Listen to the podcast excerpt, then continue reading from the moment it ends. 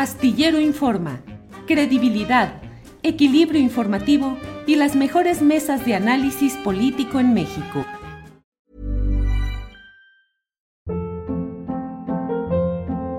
Hold up. What was that? Boring. No flavor. That was as bad as those leftovers you ate all week. Kiki Palmer here, and it's time to say hello to something fresh and guilt-free. Hello Fresh. Jazz up dinner with pecan-crusted chicken or garlic butter shrimp scampi. Now that's music to my mouth. Hello Fresh. Let's get this dinner party started. Discover all the delicious possibilities at hellofresh.com. Ryan Reynolds here from Mint Mobile. With the price of just about everything going up during inflation, we thought we'd bring our prices down. So to help us, we brought in a reverse auctioneer, which is apparently a thing. Mint Mobile unlimited premium wireless. Ready to get 30, 30, bit to get 30, bit to get 20, 20, 20, bit to get 20, 20, bit to get 15, 15, 15, 15 just 15 bucks a month. So, Give it a try at mintmobile.com slash switch. $45 upfront for three months plus taxes and fees. Promo for new customers for limited time. Unlimited more than 40 gigabytes per month. Slows. Full terms at mintmobile.com. Astillero Informa, credibilidad, equilibrio informativo y las mejores mesas de análisis político en México. Hola, hola, la una de la tarde con dos minutos. La una de la tarde con dos minutos y ya estamos en Astillero Informa. Muchas gracias por acompañarnos en esta transmisión.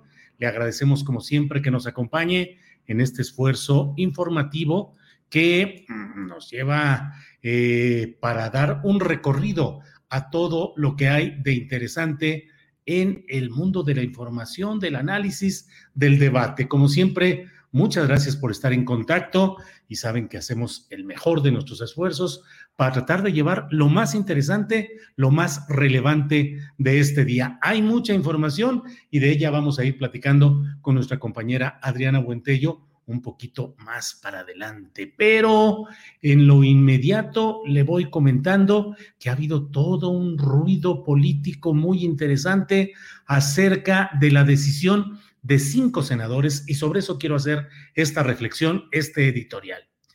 Como usted sabe, los eh, políticos en México pueden llegar a un cargo a nombre de un partido, abrazando, postulando y defendiendo una ideología, un programa con de acción y de referencia respecto a diferentes eh, eh, problemas de la vida pública nacional. Esos políticos llegan y proponen ser representantes de un segmento de la población que piensa de una manera, les da su voto y los hace representantes luego ya en lo general. Pero suele suceder ahora, eh, y como digo, esto ha sucedido en muchas ocasiones, pero ahora está siendo mucho más eh, insistente la postura de políticos que llegan a nombre de un partido con una plataforma, con un compromiso y simplemente dicen adiós a todo ello y se pasan a otro partido con otro programa, con otro enfoque. Y lo que ayer decían que era blanco, ahora nos dicen que es negro. Y lo que ayer atacaban, ahora lo defendían. No piensen nada más en Lili Telles. Lili Telles es el ejemplo concretito de quien antes lanzaba loas, alabanzas, elogios al presidente de la República, entonces candidato a la presidencia, Andrés Manuel López Obrador, a Morena, y que fustigaba a los malvados y villanos del PAN y del PRI, para luego terminar convertida en la bancada del propio Partido Acción Nacional. Debería haber renunciado ella, como otros muchos, al cargo al que fueron llevados por una plataforma, por una propuesta política y partidista. Eh, dentro de todo este esquema se ha realizado hoy una conferencia de prensa en la cual cinco senadores han anunciado que dejan sus bancadas originales para tratar de constituir un grupo parlamentario. ¿Qué quiere decir constituir un grupo parlamentario? Tener privilegios, tener mayores ingresos, tener uh, prestaciones, tener derecho a personal, a una partida presupuestal, en fin, a muchas cosas que de otra manera en lo individual no podrían conseguir.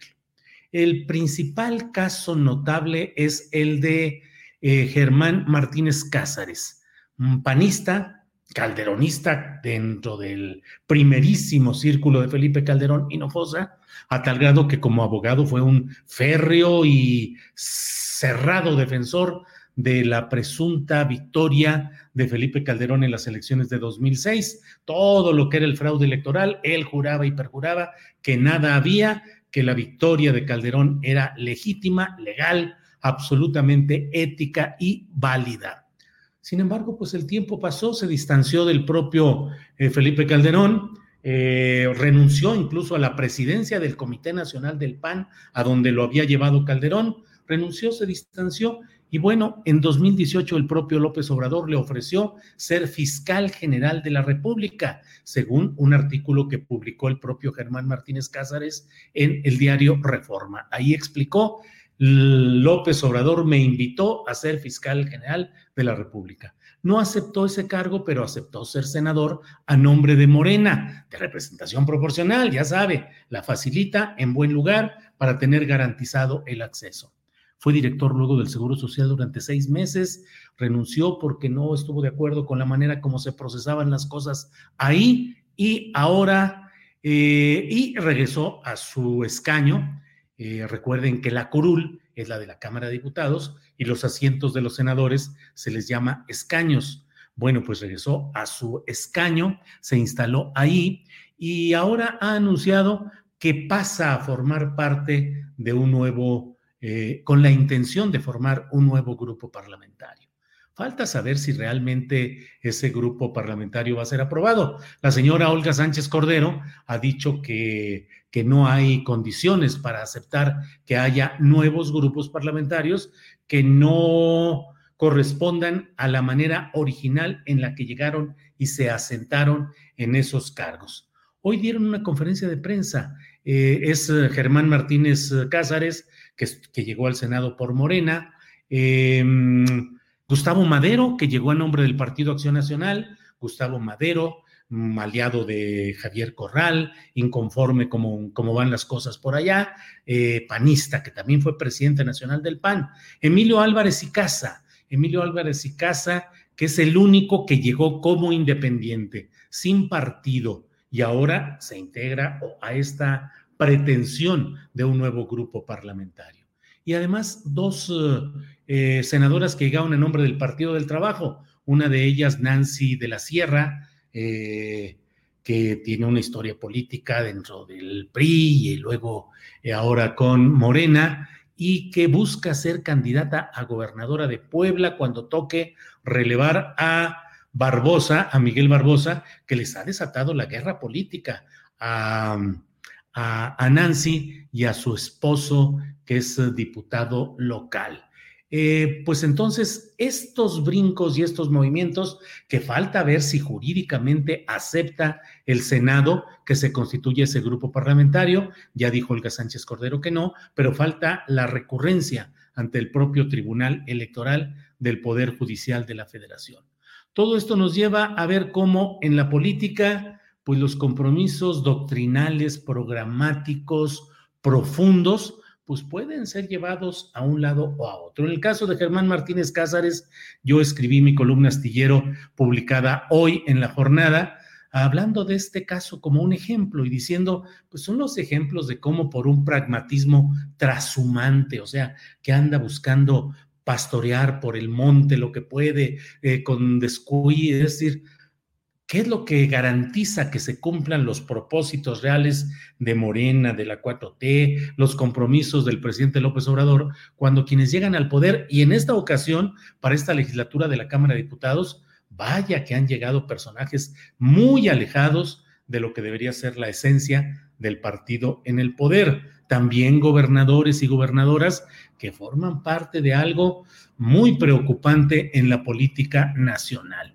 Pero bueno, pues así andan las cosas en todo este terreno. Yo creo que Germán Martínez Cázares es un ejemplo que debería de analizar con cuidado la propia eh, organización mayoritaria en términos electorales en el país, que es Morena, porque esos brincos, esos cambios, suele decirse, traicionaron. Yo siempre digo, en política no es exactamente que haya traiciones, hay malas confecciones o malas elaboraciones políticas que hacen que los cuadros que impulsa un grupo o un líder puedan ir cambiando conforme a circunstancias variables, pero no es exactamente que traicionen. Siempre lo digo con este ejemplo futbolístico, es como si un director técnico de un equipo de fútbol se quejara todo el tiempo de que sus jugadores lo traicionan.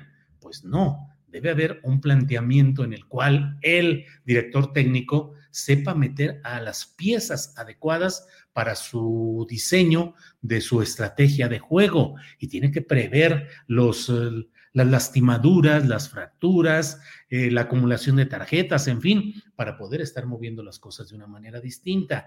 Porque si se recibe cascajo en Morena, pues eh, lo que se produce es cascajo político y el cascajo no tiene palabra política, no puede tener, porque se llega por una invitación personal, eh, por una invitación eh, tratando de dar apariencias de, de, apertura, de pluralidad, de diversidad, y lo que se tiene son estos cambios muy previsibles y muy cantados. ¿Cuántos de los diputados federales que entraron a nombre de Morena? ¿Cuántos de los gobernadores? Van a cumplir realmente con los propósitos de la llamada cuarta transformación.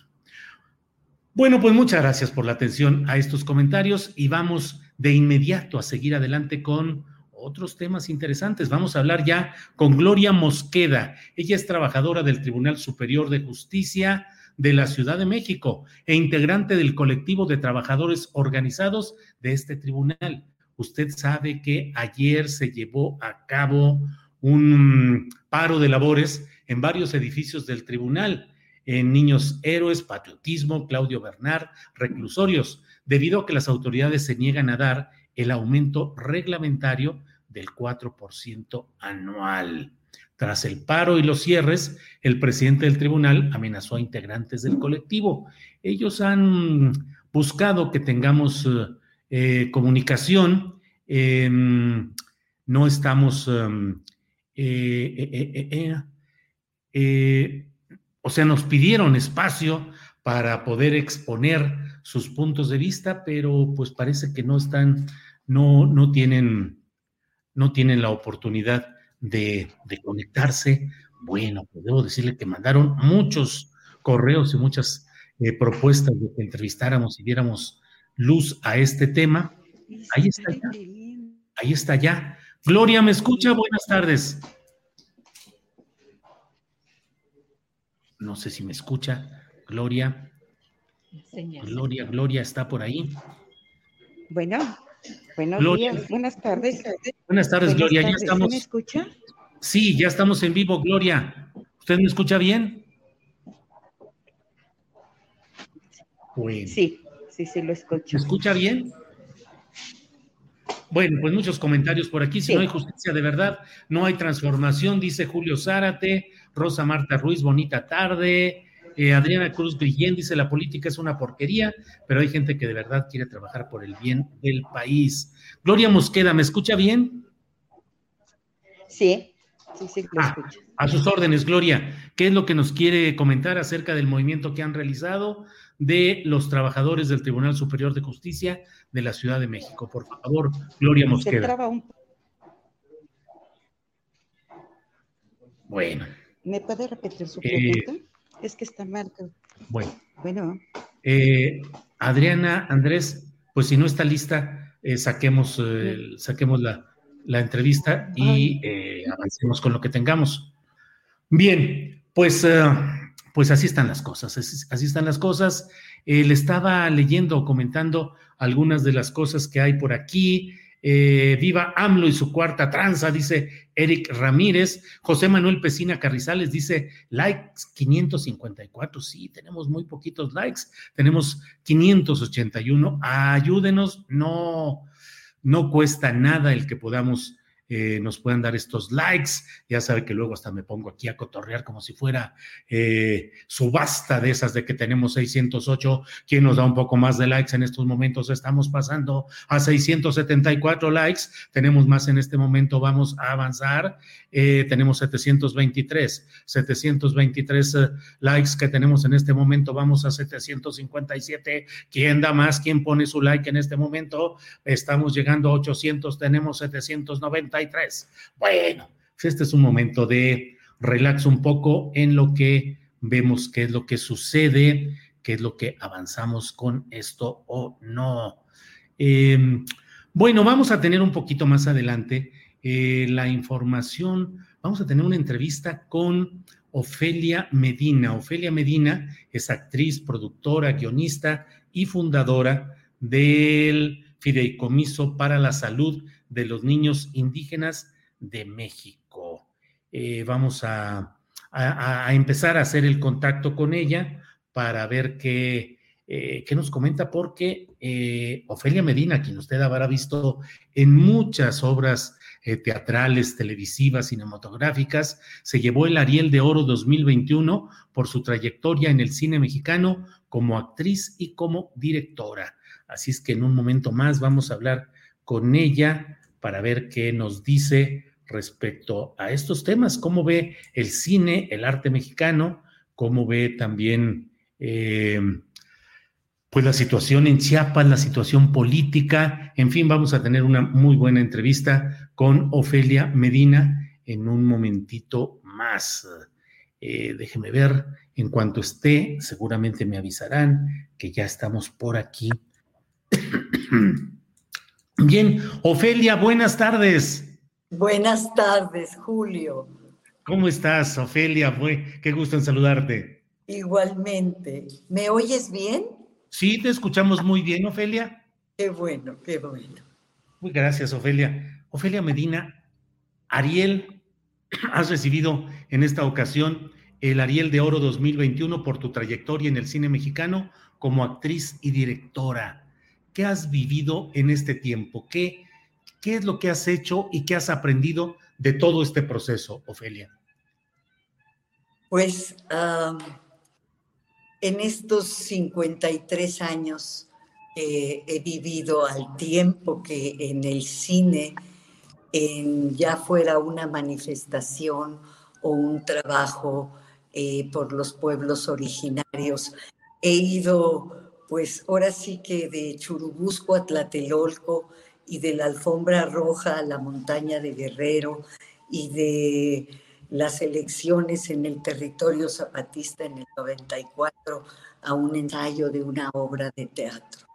Eh, así mi vida ha tenido este, este trayecto, este transcurso maravilloso que, que agradezco haber tenido porque pues ah, me tocó esta vida que pues agradezco muchísimo y que voy de un lado al otro eh, y que pues hasta el momento mantiene mi fuerza, mi energía y mis ganas de seguir trabajando y luchando, ya sea en un escenario o, por los derechos de los pueblos originarios.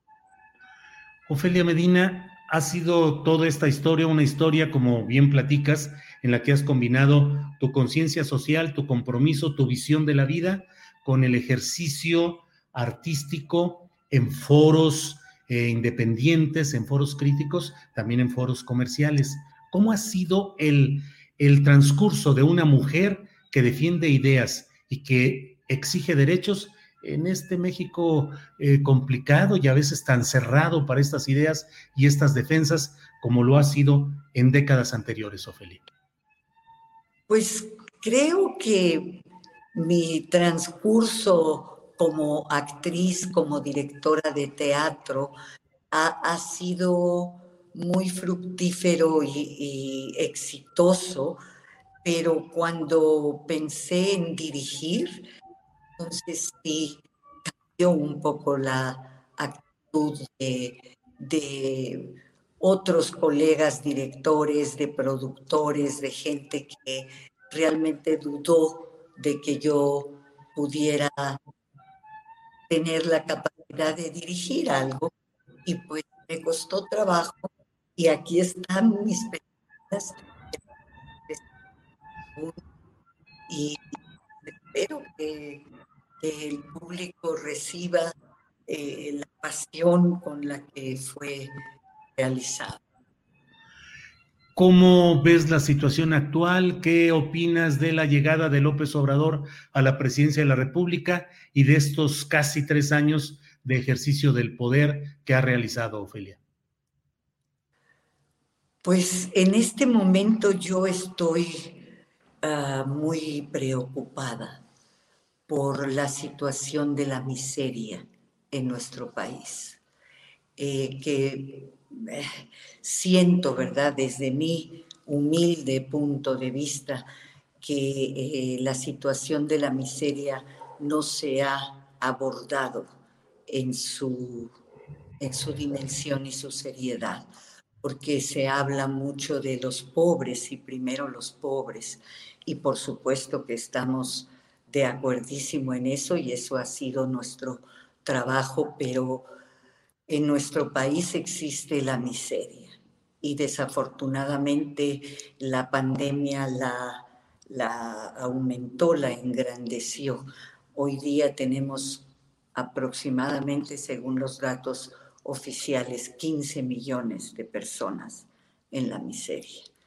Y esta cifra crece diariamente porque la miseria produce ese desorden eh, de todo tipo y un crecimiento poblacional incontrolable y no, no vemos eh, acciones que vayan eh, apuntadas hacia esta emergencia alimentaria y también la emergencia del cambio climático para la que casi no hay presupuestos eh, estas son las cosas, dijéramos, vitales y primordiales que, que me preocupan desde, desde el lugar en el que estamos trabajando hoy día, que, que cada vez hay más poblaciones desplazadas, eh, cada vez tenemos estas migraciones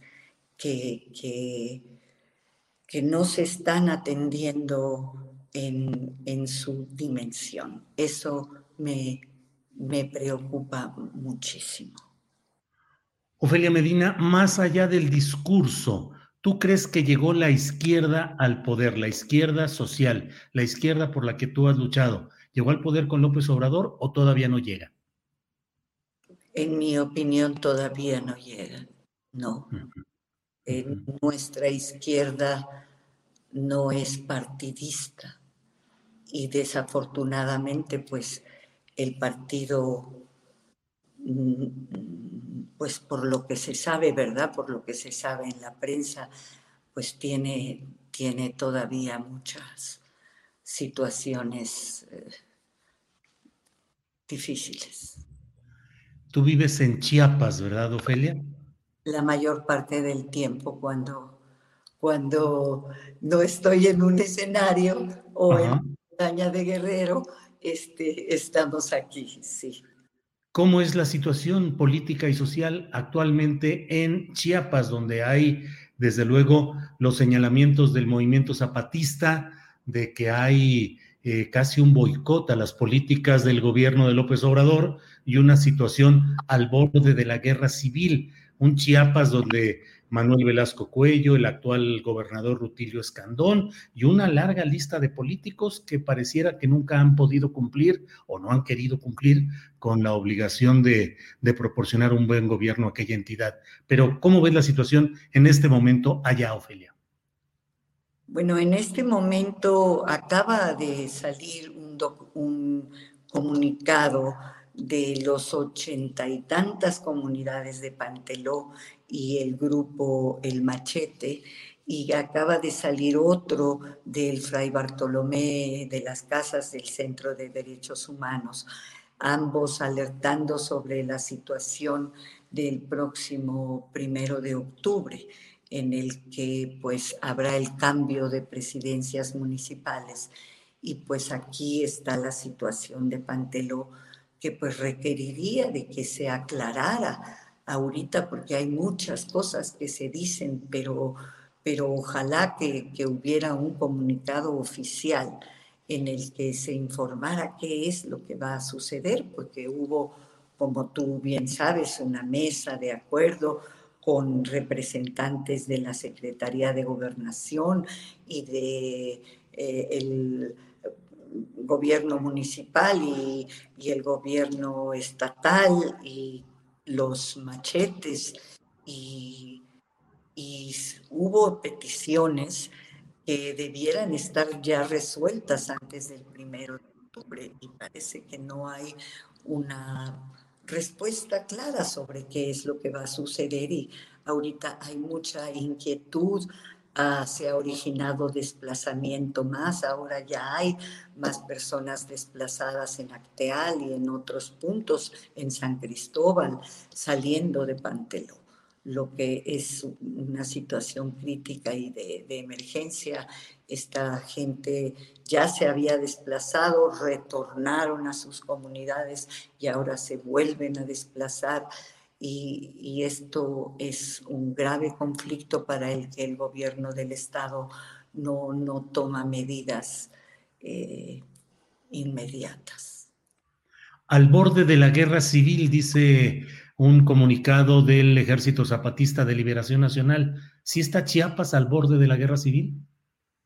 Eso no lo sé yo, Julio. Yo, yo desde este pequeño ah, lugar y mi entendimiento ahora es, estamos trabajando con las abejas de Acteal, esta organización maravillosa, ejemplar, eh, que es una organización pacífica. Ellos nunca han tomado las armas ni han estado de parte de esto, han coincidido en las peticiones y demandas, mas son una organización pacífica. Eh, yo espero que no lo estemos. Yo sí veo muchísimos conflictos, pero que estoy cierta que podrían ser resueltos si hubiera una, una actitud más clara, más fuerte y una voluntad política desde eh, federal, estatal y municipal. Y, en este momento preciso, a pocos días, ¿cuántos días nos quedan para el primero de octubre? Es, eh, Mañana es, es 29, 30 y el jueves es, es primero, no, el viernes primero. Ojalá hubiera muy pronto una, una, postura del gobierno federal, estatal y municipal sobre qué va a pasar este día, porque aquí se oyen tantos rumores y, y, tantas cuestiones y la gente desplazándose y no sabemos qué está pasando. Entonces, ojalá que para evitar cualquier situación violenta y difícil hubiera una acción más clara respecto de la paz eh, por parte de los gobiernos a sus tres niveles. Sí, ¿qué mensaje le enviarías al presidente López Obrador? ¿Qué es lo que debería hacer para impedir que se dé este cuadro? Bueno, es que el presidente no puede resolver el todo solo, ¿verdad?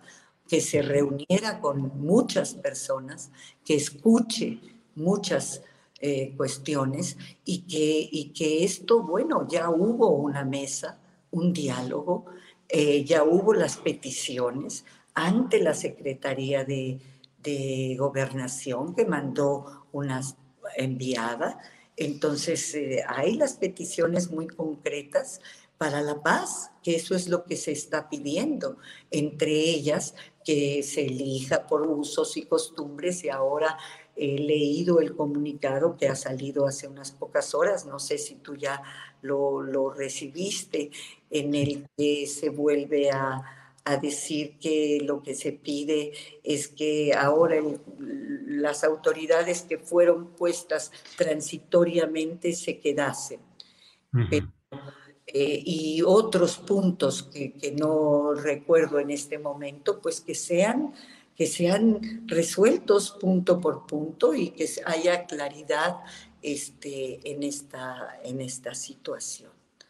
Eh, para que deje de haber eh, estos rumores, estos desplazamientos, estos actos de violencia que, se están viviendo, que, que, tienen a toda la población y a todos nosotros muy, muy inquietos y preocupados.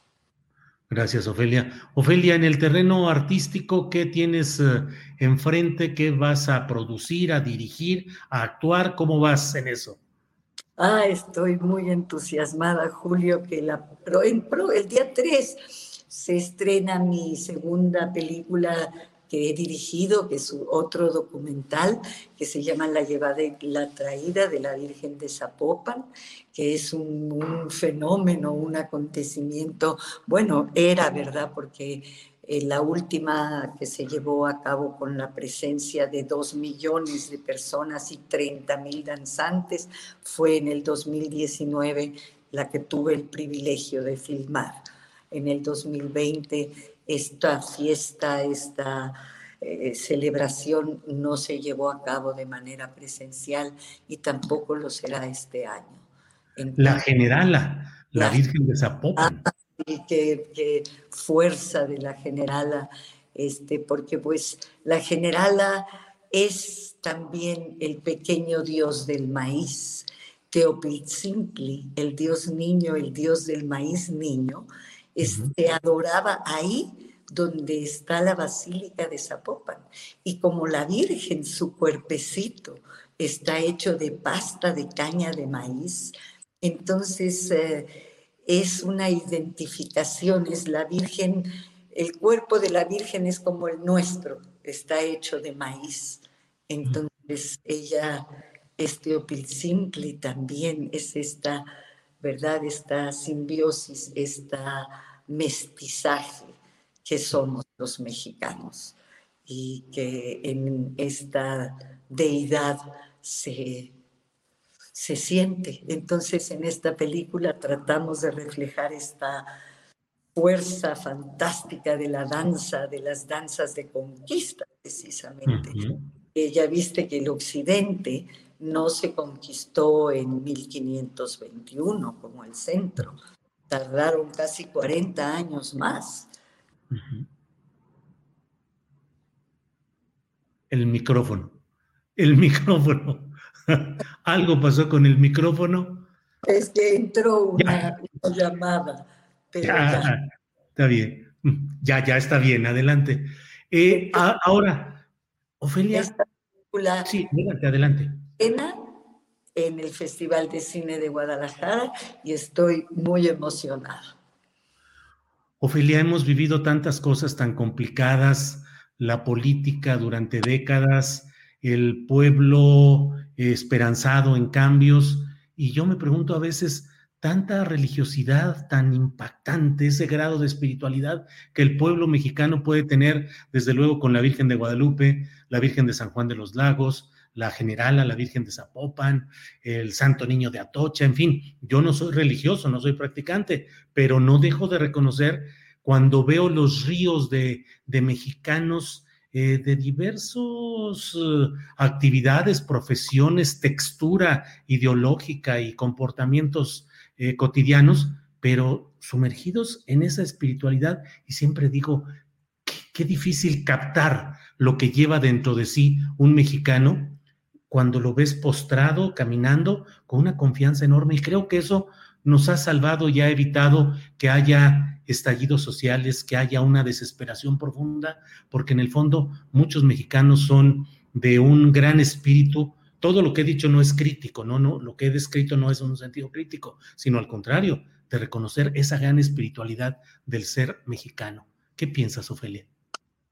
Pues que, que eh, deidades, así las llamo, como la Virgen de Guadalupe, la Virgen de Zapopan, están arraigadas en esto que es ser mexicanos, ¿verdad?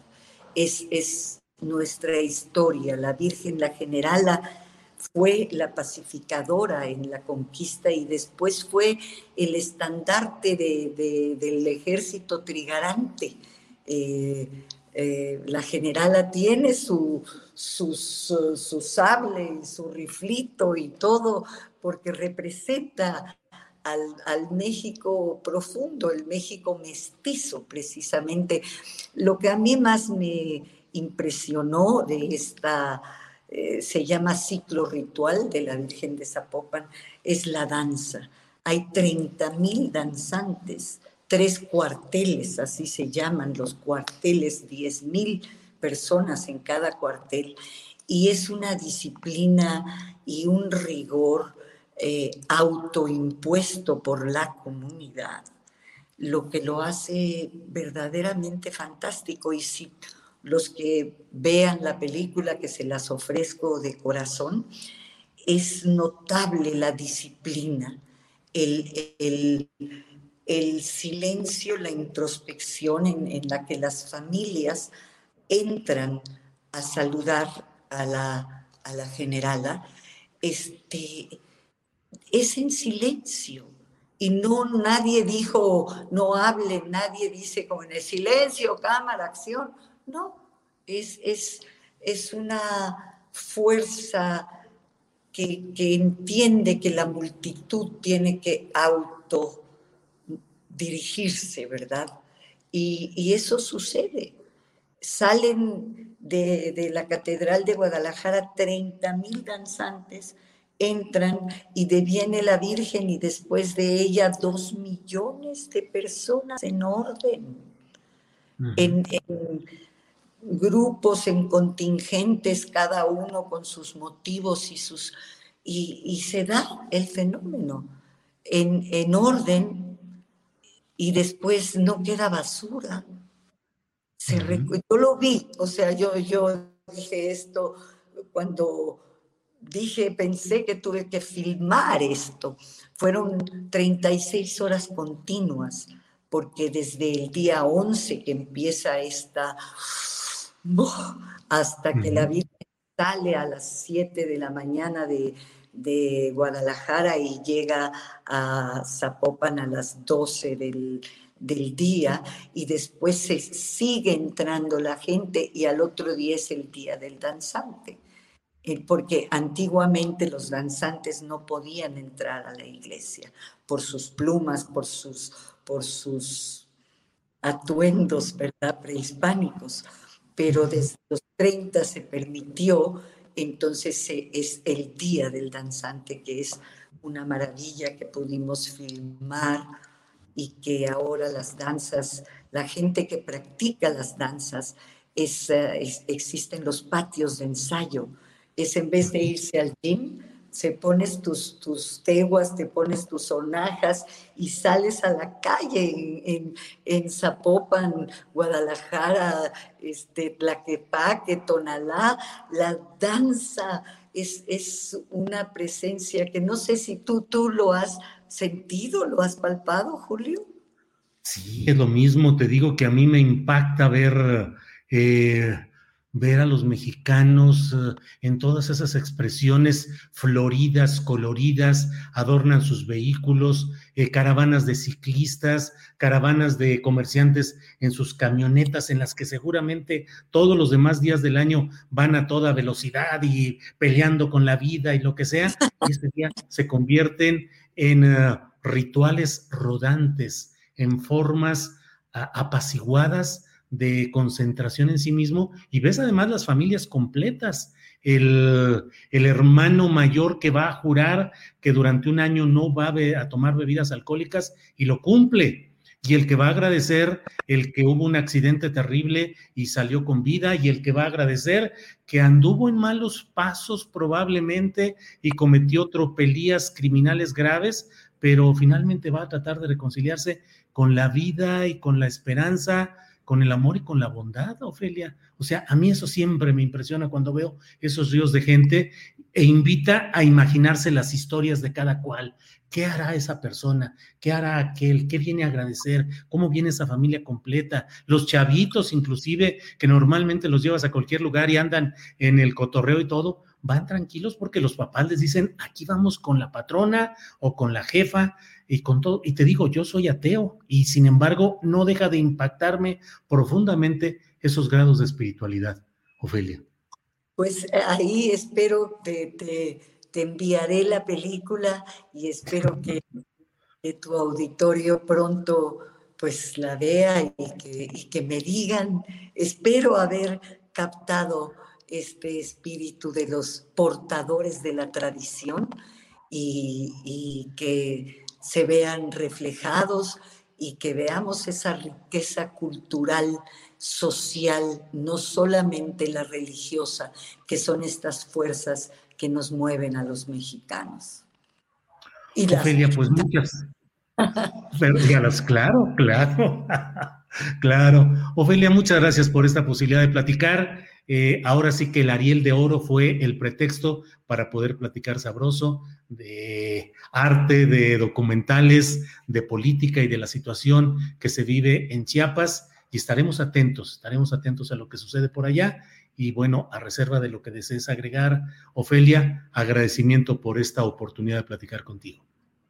Igualmente el mío, por ti, por tu programa, por Astillero Informa, que que nos informa y que me permitió expresarme libremente y lo cual lo agradezco de corazón y con mucha admiración por tu trabajo y gracias y seguimos, seguimos y seguimos. La seguimos. Así es, así es. Ofelia, muchas gracias. Seguiremos en contacto. Gracias, buenas tardes. Hasta luego. Bien, pues hemos hablado con Ofelia Medina, eh, actriz, activista, mujer de compromiso social y de una visión eh, clara de lo que sucede en nuestro país y del compromiso de hacer cosas, o sea, de trabajar, de tejer, de comprometerse, de ir más allá solamente del análisis, que vale la pena también el buen análisis, pero yo creo que Ofelia Medina es un ejemplo de combinar eh, lo que se cree, lo que se piensa con lo que se hace. Eh, bueno, pues miren, son las, eh, es la una de la tarde con 42 minutos y en cuanto estemos listos vamos a continuar con la siguiente etapa, la siguiente estación de nuestro trayecto de ferrovía informativa eh, y vamos a hablar en un rato más porque ya sabe usted que los martes se platica con Carolina Rocha. Entonces, en cuanto tengamos lista a Carolina, que entiendo que ya está, Vamos a entrar de inmediato. Carolina Rocha. Carolina, buenas tardes. Los martes se platica con Carolina Rocha y aquí estamos. Caro, ¿cómo estás? Muy contenta, Julio. Oye, estoy en tu tierra, estoy en Guadalajara. Ándale, ¿qué andas haciendo por acá? Me vine a ah, comer. Yo estoy ahora en México. Yo estoy ahora en la Ciudad de México. Andamos Ay, entonces en la Ciudad de México dije, nos vamos a ir a comer una torta ahogada con el profe Jiménez juntos o algo así. Acabo de comer un lonche. Ajá. Qué bueno, un lonche que... Para que vean, hablo con ustedes. Sí, sí, sí. ¿Qué andas haciendo por allá, Caro, trabajando? Este, pues te quisiera decir que trabajando, pero mira, más o menos. pero sí, ya lista para regresar a trabajar. Y este, pues haciéndole un poco al cuento como le hacen los de la nueva, ¿qué es? Bancada, fracción, grupo, chat de WhatsApp. El de los senadores, yo creo que es más como un chat de WhatsApp, ¿no? Con cinco minutos pero les van a dar, o sea, el grupo parlamentario, ya cuando lo reconocen, tiene oficinas, secretarias, asesores, eh, cierto presupuesto, exenciones para comunicaciones, para enviar eh, mucho material propagandístico por correos, en fin, sí, es un grupo de chat, pero hay apoyo eh, administrativo para todo eso. ¿Cómo lo ves? Pues fíjate que no lo veo bien. Te voy a tratar de explicar por qué, Julio, la verdad. Ya andaba yo de mal pensada, como tú diciendo, estos los que quieren son oficinas nuevas, distribuirse algunas comisiones, pero luego anduve indagando y así como grupo parlamentario, parlamentario, no pueden ser, porque no son un partido. Y luego también ya me quedé con una interrogante, Julio, mira, ¿viste la carta que escribieron? Sí, sí, sí. Yo creo que en esa carta sus deseos son los deseos que tiene cualquier ciudadano por México, no importa que seas priista, panista, del Partido Verde, del PT, de Morena, de enfrente, de, atrás, de donde caigas, Julio. Entonces, yo lo que veo es que ellos desean el crecimiento, la paz mundial, o sea, como la señorita México, y, por ende, esos buenos deseos no necesitaban de un grupo que anunciara ya me voy, ¿verdad? Y de cinco personas. Entonces, lo que yo acabé entendiendo es que sí es como un grupo de WhatsApp poderosito, porque no vale lo mismo un voto que cinco, ¿o sí? Y entonces no vale lo mismo decir, yo te doy mi amor o el apoyo a esta reforma siendo cinco, que me vas a avasallar, Ricardo Monreal, porque el único que brilla en el Senado es Ricardo Monreal. Y yo siento que este grupo es como un antídoto al poderío de Monreal, que de alguna manera le ha quitado brillo a los senadores, Julio. Fíjate, mira, antes se invitaba mucho en los tiempos de Peña, se invitaba mucho a los senadores, oye, que ven a mi informe de gobierno para que te salgas en la foto y entonces yo apuntale mi candidatura, ¿no? Tenía caché. Y ahora, pues con tanto poder de Monreal, que además es el que negocia con la oposición, con el de acá y con el de allá, pues en lo personal y en lo particular, pues los senadores ya no son lo que eran, ¿no? Se ha abaratado eso. Entonces, si ellos se juntan los cinco, imagínate, no nada más están esperando la oficina, las llaves de, de un coche, este, una nueva suburban, eh, una secretaria, no nada más están esperando eso, Julio, lo que están esperando es cómo van a dar sus apoyos para las próximas candidaturas a los gobiernos que van a ser votados en, el próximo año, en el 22 y los posteriores años, porque tú sabes que hay muchos suspirantes desde el Senado, ¿sí o no? Sí, claro. Como bloque se convierten en aquello que le llamábamos antes la chiquillada, ¿te acuerdas? Estos grupos mínimos que no significan nada, pero a la hora de vender sus votos como un pequeño bloque en, en un equilibrio de poder tan cerrado que se tiene, pues imagínate tú, digo, yo no estoy pensando en que vayan a darles así un moche como a la Ricardo Anaya, que además ya vimos que él nunca dio nada de eso y nos lo va a explicar en cuatro capítulos.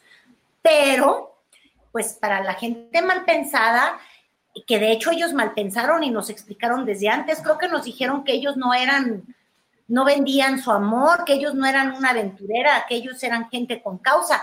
El único problema es que su causa nunca fue votada, Julio, ni Germán Martínez, ni Álvarez y Casa, ni la Lady Champaña, ni, ni, ni ninguno de esos. Gustavo Madero. ¿Qué? Gustavo Madero. Gustavo Madero, ay, mi alma está muy dolida porque ves que no le dieron Chihuahua. Él es como viuda de corral, ¿ves? Y yo creo que por eso dio el, brinquito. Este, y, tú ya explicaste por qué dio el brinquito Germán Martínez, porque, porque pues es medio chapulinín y pues eh, no, le gusta estar ni en el IMSS, ni en el PAN, ni, ni perder elecciones, y él siempre es como de estas personas de, de pequeños impulsos, pero siempre vivir del erario. Entonces, pues yo lo que creo es que ellos resolvieron su vida, quieren brillar, quieren tener peso dentro del Senado, pero también quieren tener peso, Julio, a la hora de que se decidan candidaturas y apoyar a senadores, este, ya con cara a, las elecciones. Y la verdad es que, pues sí, en el Senado, juntitos, valen un poco más y, seguramente algunos se irán sumando. Yo eso tampoco tengo muchas dudas, porque como te digo, es muy abrumador el peso de Ricardo Monreal y de alguna manera no ha permitido que ningún senador destaque. Mira, en un descuido hasta doña Olga Sánchez Cordero, que aunque es presidenta del Senado, pero pues también está un poco decorativa, igual y dice, a estos, a estos sí los mando, digo, no sé, ¿tú cómo ves? Oye, no, es que además debo decirte, Carolina, que metiste o episodios de la gran telenovela nacional o telenovelas en cortito, porque hablaste de Monreal. Y bueno, ahí está ese episodio de amor restablecido, de reconciliación de Claudia Sheinbaum y Ricardo Monreal con el secretario de Gobernación, que los reunió para una tregua en lo que resta de aquí a la designación del candidato presidencial, con Adán Augusto como el convocante y el aparente eh, árbitro o mediador, pero que en el fondo también tiene su corazoncito y su propio grupo tabaqueño dice que también Adán Augusto puede ser, pero ahí está una telenovela, se reconcilian después de, de tanto tiempo, al menos fotográficamente, Chainwam y Monreal. Y luego la, otra historia. ¿Cuántos se habrán dado para necesitar de esa foto, Julio? Porque sí pues sabemos que Ricardo Monreal ha sido cercano de Marcelo Ebrard, este, aunque los dos aspiran a la presidencia y los dos ya han dicho en este nuevo juego, Juegos del Hambre o Juegos del Cargo, este, que de alguna manera inauguró López Obrador hace unos meses en una mañanera. Este, los dos son precandidatos, pero siempre han jugado juntos, sobre todo cuando se buscó la dirigencia de, esta morena que es tan práctica y tan pragmática, ¿no? Y que justamente es la que ha provocado eh, llegadas de Germanes Martínez que vienen y se van, o Lilis Telles. Pero bueno, ahí había una cercanía. Pero ¿qué es lo que habrá visto don Adán Augusto López que, los quiso juntar, como tú dices, para que hubiera foto de Claudia Sheinbaum y, Ricardo Monreal? ¿Qué estaría pasando ahí por debajo del, agua? Yo siento que, que, que, algún golpecillo bajo, Julio, yo no sé cómo lo estés viendo tú, ¿eh?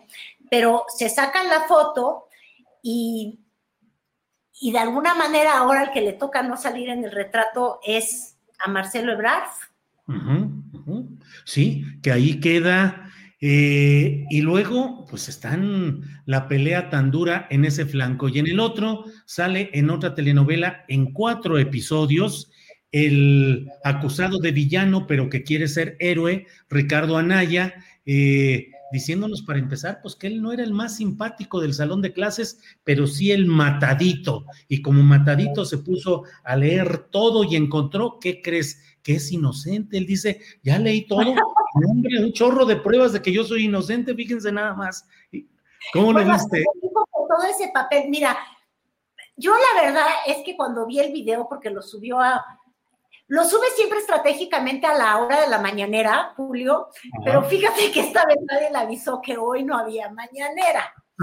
Porque justo por eso la subió, digo, no quiero ser aguafiestas, pero seamos francos eso le pasó. Él la sube a la hora de López Obrador, porque además tenemos otro síndrome del joven Anaya, que es la transmutación al obradorismo hablado. No sé si, si estuviste viendo el lenguaje cuando decía, me quieren meter al tambo. Luego usa las frases de Andrés Manuel, este, ay, el día de hoy, ¿cuál fue la que usó Fuchicaca? Que Fuchicaca las pruebas. Entonces, a mí lo que a mí me está divirtiendo más que lo que diga el joven Anaya es el intento de modificar el lenguaje y construir una candidatura tratando de convertirse en un e, e, en un peje Anaya. Eh, no, no, no, sé cómo será este personaje, pero es un peje que al ratito nos va a hablar del mole de cadera. Vas a ver, lo vas a ver haciendo tours gastronómicos a, a Ricardo Anaya, pero tienes toda la razón puso como escenografía de fondo todas las cajas con todos los documentos, solamente saca de una de ellas, así le hizo, y miren, aquí está la prueba, abrió, mira, este es falso, ¿ves? Por eso te digo, y está vacío. Este, él, encontró, e, él encontró una donde tenía la evidencia más contundente de su caso, que nos va a distribuir por cuatro capítulos, que es la evidencia que ya nos había dicho pues durante los últimos meses, ¿no? Que a él no le podían haber dado ese soborno el día 8 de agosto, ¿verdad? Este, creo que la fecha 8 de agosto, que porque era un viernes y que los diputados no trabajan en viernes y que él tenía una boda en, en Querétaro. Entonces ahora resulta que si uno tiene una boda en Querétaro el sábado no puede estar el viernes en un lugar. Pero bueno, e, e, esta fue su, explicación, pero es una explicación que ya nos había dado antes. Y la segunda explicación que nos dio también como gran hallazgo, porque fue el estreno de una serie, Julio, fue otro argumento bien visto. Fue el de que el chayote se le puede llamar o el moche. El, el moche le llegó después de haber votado. Y es que él no vota por abonos, o sea, él es de las personas que o me pagas por adelantado o yo no voto a favor de nada, porque él sí es un hombre precavido. Entonces, fíjate, esta es su gran defensa legal. Y enseñó las miles de fojas y dice que tardó demasiado en conseguir que le, que le soltaran las cajas. Y esta es mi otra pregunta, Julio. Él supuestamente no está en México, ¿verdad? Supuestamente no. Eh, ha de andar en un, dicen que vivió en un barrio llamado Atlanta, así entre, entre callejones y América.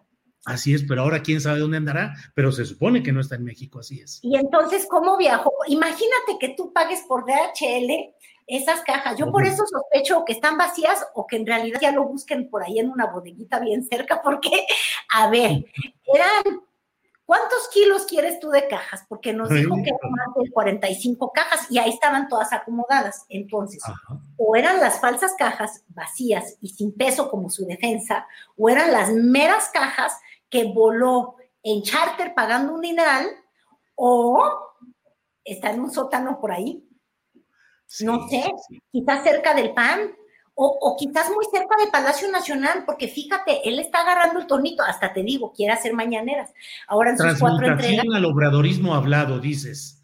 Transmutación al obradorismo hablado, así dijiste. Pero completamente todas las frases, fíjate cómo él trata, y luego estos anallamientos de morada que le gustaba hacer, como está ahorita transfugo, ya no puede ir a las casas ajenas a meterse, pero también te digo, y luego al rato, igual y en Atlanta también hay mucha gastronomía mexicana, nos va a dar tour de taco, porque te digo, él quiere ser Andrés Manuel. De aquí al 2024, se nos engorda un poco y se la grise al pelo o le crece.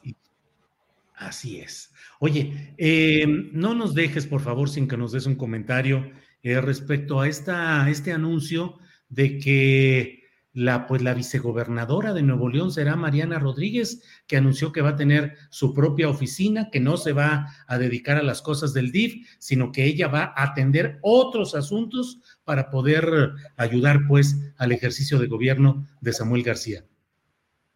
Tú le dijiste vicegobernadora, ¿verdad? Pues digo, es que sí, sí, sí, digo, pues es que así pareciera estar actuando. Pues es que me parece que está haciendo un poco mal Julio, debiste decirle gobernadora, porque justo por sus influencias en las redes sociales, hay Samuel García, no te hagas. Sí, sí, sí, se va a pelear, se va a pelear. Oye, pues, pues mira. Va a ser candidata a diputada o a senadora en 2024, porque su oficina se va a llamar Amar a Nuevo León. Amar como ella, a Mariana. No, bueno, pues es que ella sí es la, dueña de la mercadotecnia. Mira, la verdad es que esa campaña tuvo vida y espíritu gracias a Mariani, como le dice Samuel. Perdóname que yo le diga Mariani, pero así le decía el gobernador de Nuevo León. Y con tantos seguidores en las redes, con tanto dinero que se pudo contribuir, aunque ya, ya dijo el Trife que eso no importa que se rebasaron los topes de campaña, y con el arrastre que ella tiene, ella sí es el capital más grande que llega al nuevo Nuevo León. este, y, y, fíjate, yo en realidad te haría el símil, es que sí es el Nuevo León, ella es la leona, la que sale a cazar, la que sale a trabajar, y el gobernador ahí va a estar de León, que con todo respeto, pues son bien güey, de güey, ¿de qué? De blanquillo, vas a ver, este, así es como se distribuyen las labores allá, pero fuera de la, de, la broma, este, Julio, yo creo que eso sí lo veíamos venir, este, fue el capital más importante de la campaña de Samuel García.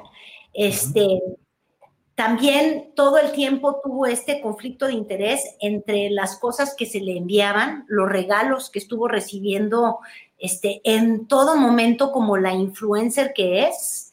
Y yo creo que, imagínate, si ahora va a despachar desde Palacio, eh, ¿cómo vamos a poder distinguir entre la persona que vende cada una de sus menciones, vende cada una de sus palabras, y no lo estoy diciendo en mal sentido, es porque es influencer, cualquier cosa que eso signifique, pero bueno, hay personas que de hablar en las redes crean este ingreso, generan mucho dinero.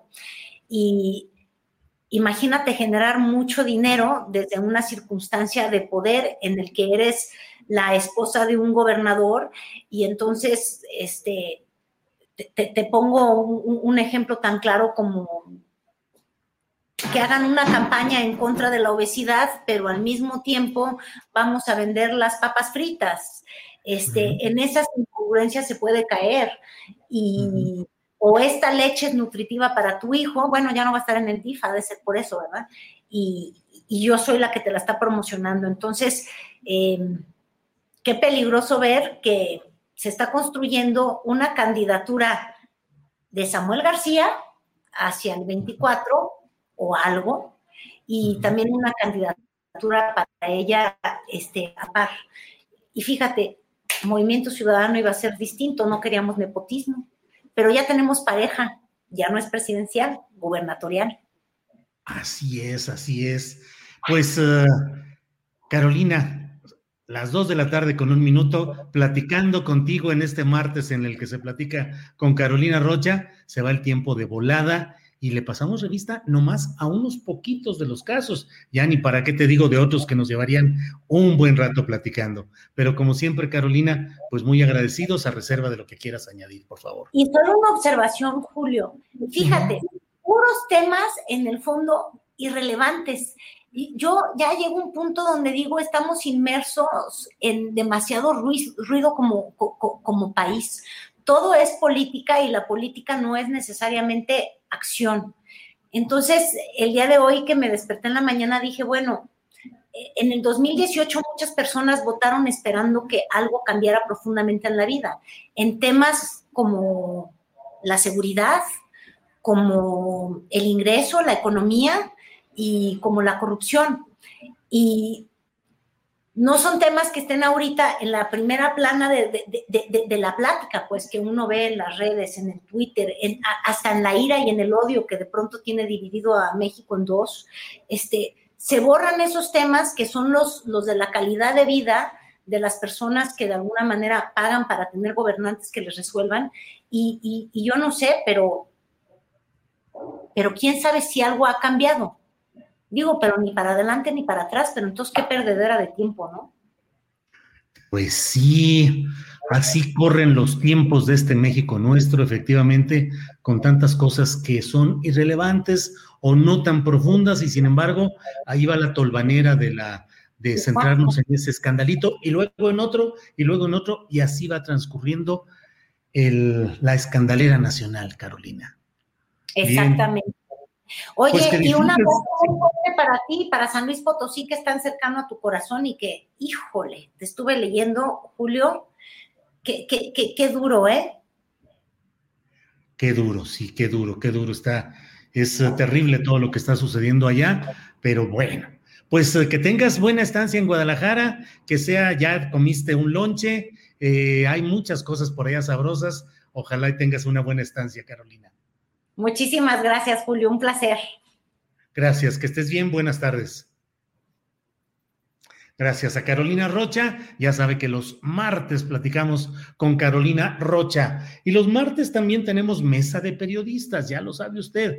Mesa de periodistas. Y siendo las dos de la tarde con tres minutos, damos por formalmente inaugurada esta mesa de periodistas. Don Arturo Rodríguez, buenas tardes. Buenas tardes, Julio. Qué gusto, siempre, saludarles a ti, Arnoldo, a Temoris. Temoris, que está triunfando por todo lo alto con ese trabajo periodístico que publicó a propósito del caso Ayotzinapa. Y se hubiera quedado nuestra queridísima Caro, ya para. Sí, sí, sí, pues sí, claro. Eh, anda en Guadalajara precisamente, pero bueno, a ver si en otra ocasión le pedimos que esté con nosotros en esta, en esta mesa. Gracias, Arturo. Arnoldo Cuellar, ¿qué andas eh, de triunfador. A ver, platícanos, por favor. Yo, Temoris. Temoris, Temoris. Ah, Temoris, Temoris, Temoris, Bueno, en esta mesa creo que todos. Eh, todos. Eh, Arturo no se podrá quejar tampoco. Claro, no, no, no. Bienvenido. tú eres el gran perdedor, Julio, por el tema San Luis Potosí, mano. Sí, todos los, todos los días, en todo, en todo, no te no, así va. Pero bueno, Temoris, buenas tardes. Saludos, eh. Oye, pues, pues, pues así como que digas perdedor, o sea, bueno, sí está gacho lo de, lo de, lo de San Luis, la, la verdad, pero estuvo tremenda tu participación en este, en este coloquio en, en, Guadalajara, Julio. Yo creo que eh, la, la, verdad es que muchos nos sentimos representados, ¿no? Ya estábamos así, eh, eh, eh desde, desde detrás de lo, de, de, lo digital. Me, me, parece que Pascal y Aguilar Camín quedaron muy mal. Pascal diciendo unas barbaridades así, este, comparando cosas así como, o sea, como, como, como cajitas de, de, con, con juguetes Lili Ledi, pero, pero, pero bueno, tú estuviste muy bien, eh, yo, a muchos nos, nos encantó. E, esta vez fuiste tendencia por mucho tiempo en Twitter sin que los bots te, te estuvieran atacando, ¿no? Entonces estuvo muy bien. Este, felicidades, felicidades, Julio.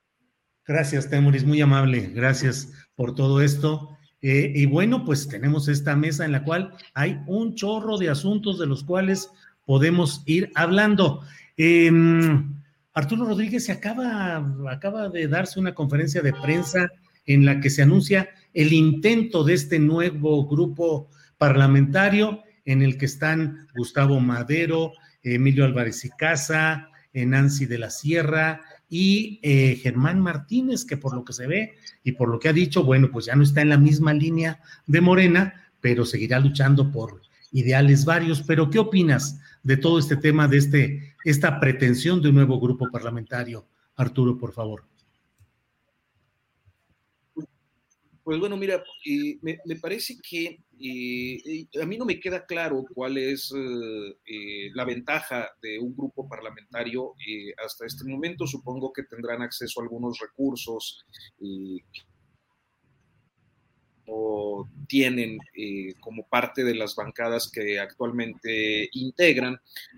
creo también que en el caso de Germán Martínez, pues su desazón con el grupo parlamentario de Morena y en general con el gobierno de López Obrador ha quedado de manifiesto desde su renuncia al Instituto Mexicano del Seguro Social. Nancy de la Sierra también ha ido en contra de algunas eh, posturas presidenciales, inclusive fue eh, ella una de las firmantes del recurso este que se metió para impugnar la extensión de mandato del ministro presidente de la Corte, un tema que le interesaba al presidente López Obrador y que sin embargo pues ella tomó distancia, mientras que en el caso de Madero pues no solo ha sido eh, excluido dentro de su propio partido el PAN, eh, por ejemplo, de la candidatura al gobierno del estado de Chihuahua, sino que ha tenido eh, pues abiertas confrontaciones con los miembros de su partido, inclusive en esta forma en la que se desmarcó de, fue de los más activos del, del asunto este con Vox, mientras que Álvarez y Casa pues eh, no creo que en términos generales eh, pudiera honrar a su propia historia siendo un legislador del PAN. Eh, entonces, creo que en este cúmulo de desacuerdos individuales, pues han encontrado una forma de tener consenso y convertirse en una, pues en un grupo que eh, inclusive supera el número de, legisladores al, PRD y que eh, pues será interesante ver cuáles son las eh, posiciones que adoptan, porque pues entre ellos mismos parece que es difícil que se alcancen acuerdos por sus propias definiciones e, e intereses individuales. Entonces, pues eh, no deja de ser llamativo, interesante, eh, en especial ver que a Ricardo Monreal pues se le está alborotando el gallinero.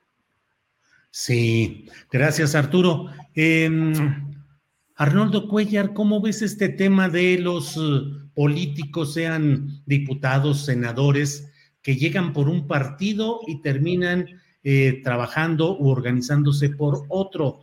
Eh, casos muy concretos de gente que eh, un día critica a los adversarios y luego está con esos mismos adversarios defendiendo lo que antes atacaba, atacando lo que antes defendía. ¿Cómo ves eso en relación con este grupo o intento de grupo parlamentario? Porque falta que lo acepte la directiva de la, de la, de la, de la mesa directiva de la Cámara de Senadores, que ya dijo Olga Sánchez Cordero que no procedería, pero faltarán las impugnaciones legales correspondientes. ¿Qué opinas de todo esto, Arnoldo, por favor?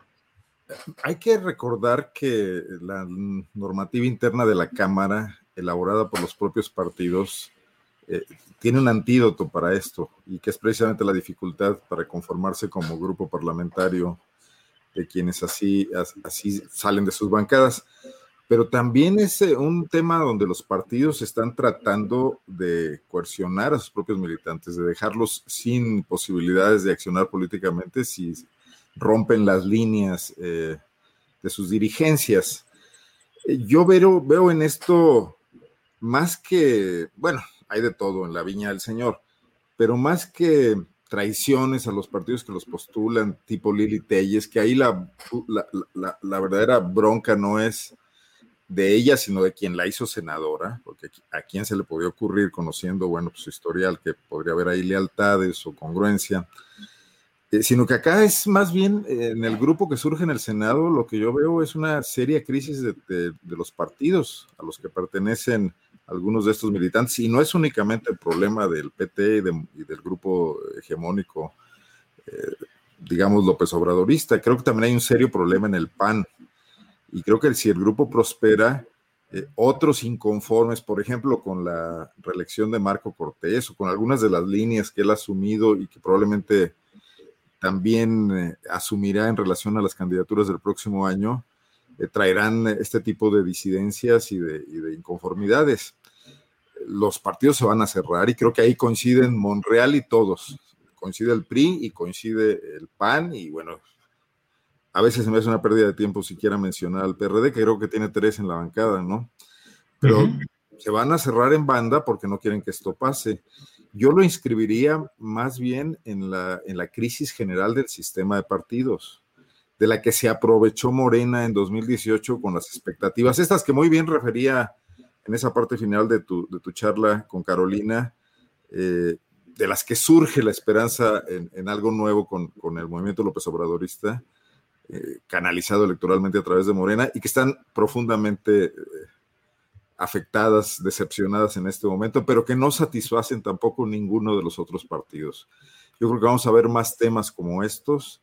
Y el asunto no lo veo tan burocrático en el sentido de, conseguir recursos o no, etcétera. Creo que van a tener foros y creo que van a hacerle la malora a todos, eh, eh, a las posiciones de los partidos políticos que quieren buscar precisamente confluir, unos en el frente eh, anti-AMLO y otros en la continuidad, y que este grupo puede jugar varios roles y puede incluso ensancharse.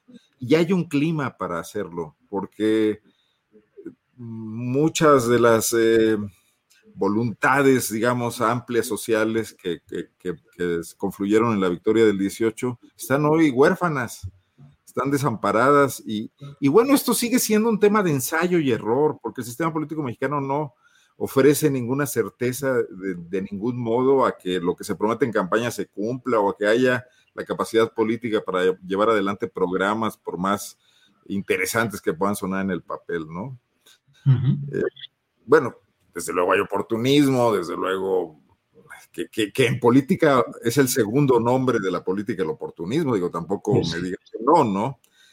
Eh, me, parece más bien el tono que veremos de aquí en adelante y hasta el 24 en la política mexicana, en las cámaras eh, y en la política profesional, digamos, ¿no? Sí. Bien, gracias Arnoldo Cuellar. Eh, vamos ahora con Temoris Greco para pedirle su opinión sobre este mismo tema de este presunto nuevo grupo parlamentario y el jaloneo además que hay en San Lázaro también por la presidencia de las comisiones. Todo el mundo anda peleado ahí. Jair Kolpolemsky, a pesar de que estuvo involucrada por su propio partido, acusada formalmente de una serie de manejos inmobiliarios presuntamente delictivos por 400 millones de pesos o 350, no recuerdo, pues ahora eh, metida ahí tratando de ganar también una presidencia de una comisión de la Cámara de Diputados. ¿Qué opinas, Temoris, de todo esto? Pues sí, Cole está acusada de haberse transado a su propio partido y, pues bueno, ahora, bueno, pero en fin, eso ya nos... Pero eh, o sea, yo, sí, yo, yo, comparto la idea de que, de, que no es un tema de, de, buscar oficinas o presupuestos. Eso es, es reducir este, el impacto de, este fenómeno y, y, además este, es como también, a ver, no los van a dejar pasar. Eh, eh, no van a pasar, no se van a constituir como grupo parlamentario. No tienen a, a su favor la ley, y además tienen a todos los demás partidos en contra. O sea, mira, el, el PRD, bien mencionaba Arnoldo, tiene tres senadores. El P tiene, tiene seis, quítale dos, queda con cuatro. La ley eh, o, la, o, las, o las, eh, la normativa interna del Senado establece que para formar un grupo parlamentario debes tener al menos cinco. Hubo un acuerdo que le permitió a un partido que ya constituido, que ya existía, el PRD, que para ah, constituirse como, como, como fracción con, con, tres. Pero de todos modos, el, el, el, PT queda por debajo de ese umbral si permite la salida de esos dos senadores. Eh, viene a, pegarle a Morena con Germán Martínez, viene a, pegarle al PAN, eh, y, los, partidos, pues esa es una partidocracia, el sistema político mexicano reemplazó el sistema de partido hegemónico casi único por una multipartidocracia en donde lo que importa son los dueños de las franquicias y de todas las, las franquicias. Entonces, como, ¿por qué van a permitir que unos, unos senadores díscolos se, se les vayan y creen algo ciudadano? a, mí lo, me sorprende por, por la parte de, de las senadoras del PT, pues como el PT también es una mini franquicia, una mini, mini, franquicia parecida al PT, pero con ideología, aunque esa ideología sea secundaria cuando se, se, trata de aprovechar las oportunidades de donde vengan. Pero bueno, esta mini, mini franquicia no es capaz ni siquiera de retener a sus seis senadores, se les, se, están yendo dos. ¿Qué problemas tengan ahí? no lo sé, una de ellas ya, ya en el PRI, ya ha estado saltando, bueno, así. En el caso de Gustavo Madero, pues ya estaba fuera del PAN, este, más ahora con la reelección anunciada de, de Marco Cortés. Eh, en el caso de, Germán Martínez, pues también tenía que venir, o sea, Germán Martínez nunca ha comulgado con, con, con, las, con las posturas de, Morena o con el programa eh, eh, nacional de, Morena, no es el suyo, él es un señor de derecha y, y de derecha dura, que han, habían dado medio descolgado y le ofreció a Andrés Manuel la oportunidad de, de, colocarse ahí, pero que pues no comulga y finalmente se está yendo. Y yo también coincido en que no es Lili Telles. Este señor por lo menos sí sabe de, sí. de, política y sí tiene una ideología, pero bueno, no es Lili Telles. Y en el caso, o sea, lo más congruente me parece el caso de Emilio Álvarez. Emilio Álvarez siempre, o sea, dijo, yo voy por las siglas de este partido, pero eh, básicamente soy independiente desde un principio, desde siendo candidato lo anunció. Así fue electo y solamente ha seguido su, propia línea. Cuando planteas lo de los senadores que se salen de sus partidos, a ver, dis, distingamos siempre entre un senador uninominal y uno plurinominal. Por el uninominal tú votaste, tú votaste, tú, tú pusiste la X sobre su nombre y por lo tanto estabas apoyándolo a él. Por el plurinominal no, porque estás apoyando a un partido que te presenta una lista pero estás apoyando las listas del partido. De los cinco senadores que se están yendo, solamente uno, Gustavo Madero, es senador de, eh, por Chihuahua, por primera minoría. Eh, en ese momento el PAN perdió la, las elecciones a senador por Chihuahua, pero él, él, entra como primera minoría, pero él compitió, la, la gente marcó su nombre. No es el caso de los otros cuatro senadores.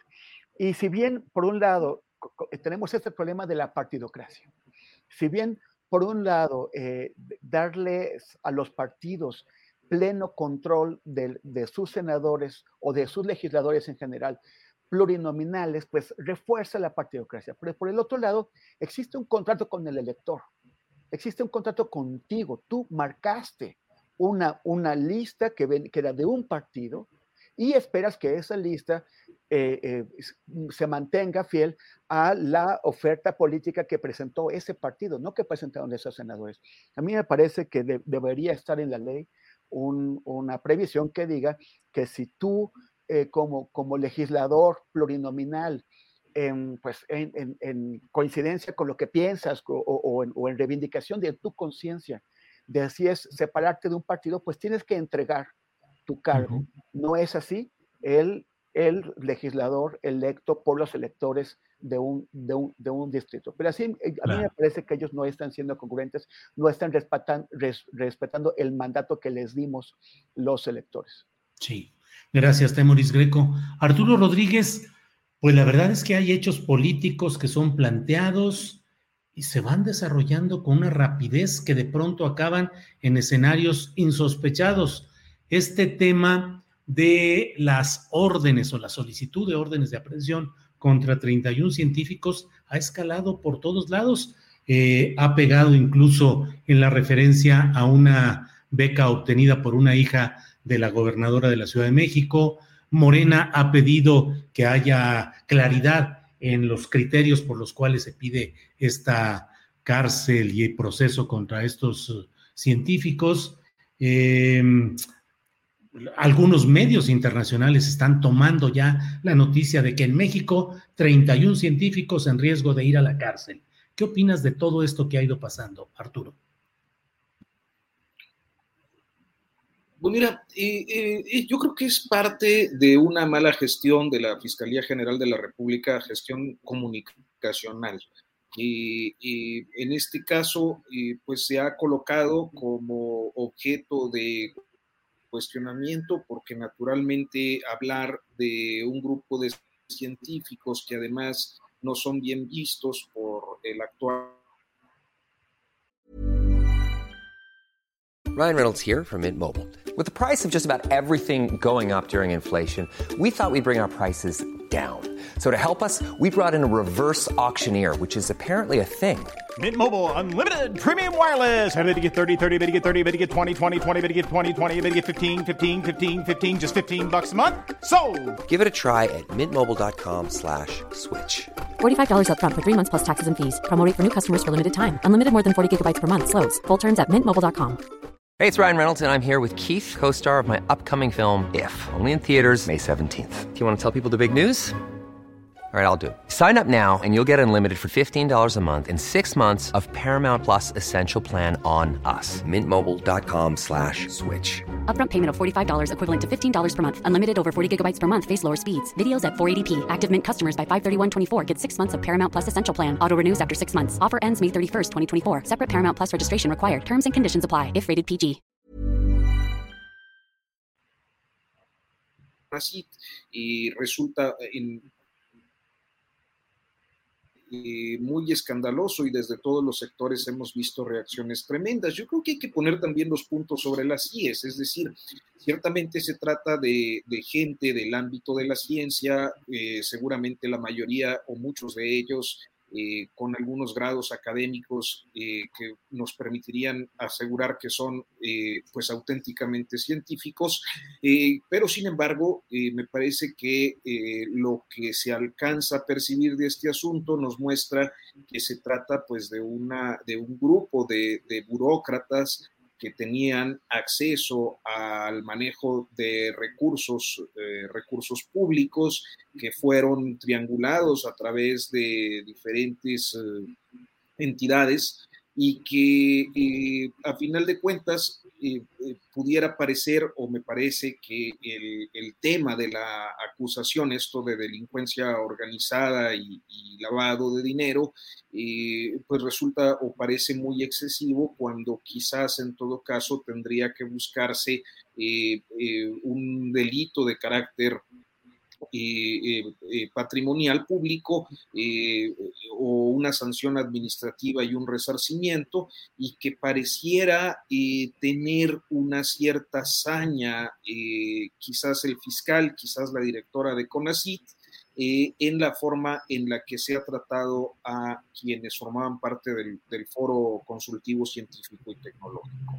Entonces, me parece en, en, principio esto, o sea, que sí resulta muy escandaloso, pero que también habría que aquilatar en su justa dimensión la información que eh, pudiera estar llevando a la, Fiscalía a eh, avanzar en las pesquisas sobre quienes pudieron eh, ser responsables de un desfalco.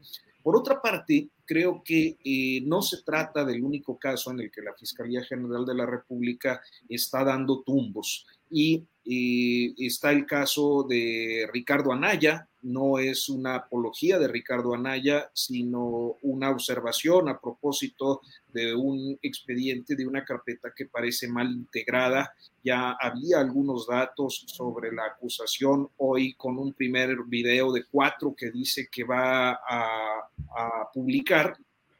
Me parece que hay eh, varios elementos que nos permiten suponer que eh, pues la fiscalía no amarró bien el expediente, lo dejó vulnerable y eh, combatible como se percibía desde un principio, desde hace algunas semanas con el caso de Ricardo Anaya, como ha ocurrido con otros casos que surgieron de la denuncia de Emilio Lozoya Austin, el director de Pemex, el único que efectivamente tiene comprobada la recepción de 10 millones de dólares de, de Odebrecht y que sin embargo no ha pisado la cárcel. Entonces, eh, quizás estamos ante un episodio, ya hubo un revés también en días pasados a otro de los escándalos de corrupción, que fue eh, la detención de Gerardo Sosa Castellán, parece que ya les tiró uno de los delitos, aunque sigue preso. Eh, entonces, pues sí, eso pareciera que a quien hay que sentar en el banquillo, pues sería la Fiscalía General de la República, que evidentemente no está haciendo bien su trabajo ni eh, la forma en la que eh, lo comunica. Arturo, muchas gracias. Eh, Arnoldo Cuellar, pues la verdad es que podríamos dedicar el programa entero y nos faltaría mucho tiempo para dedicárselo a, Alejandro Gersmanero, porque hoy está presente en los principales problemas que están sucediendo en el país. En San Luis Potosí, la inacción respecto a lo que hace 13 meses le presentó la unidad de inteligencia financiera y que por esa inacción permitió que Ricardo eh, Gallardo Cardona sea ahora el gobernador ya en funciones de San Luis Potosí. Y este tema de las, los científicos que ha puesto en la mesa de la discusión las becas, cómo se asignan los científicos, mil cosas, lo cual me parece que finalmente es sano que nos preocupemos de estas cosas, pero en el fondo, los errores o la inacción de la fiscalía. ¿Qué opina sobre toda esta historia de los científicos contra el rudo Gertz, Arnoldo? Bueno, dice Arturo, una mala gestión comunicacional. Yo complementaría que Gertz Manero es el señor anticomunicación ¿cuántas veces después de aquellas apariciones que tuvo con el caso Lozoya ha, vuelto a aparecer? Y por cierto, donde fue tundido por, analistas y por columnistas, por Buscaglia, por ejemplo, ¿no? Eh, a ver, me parece que aquí hay que escalar un poquito las cosas.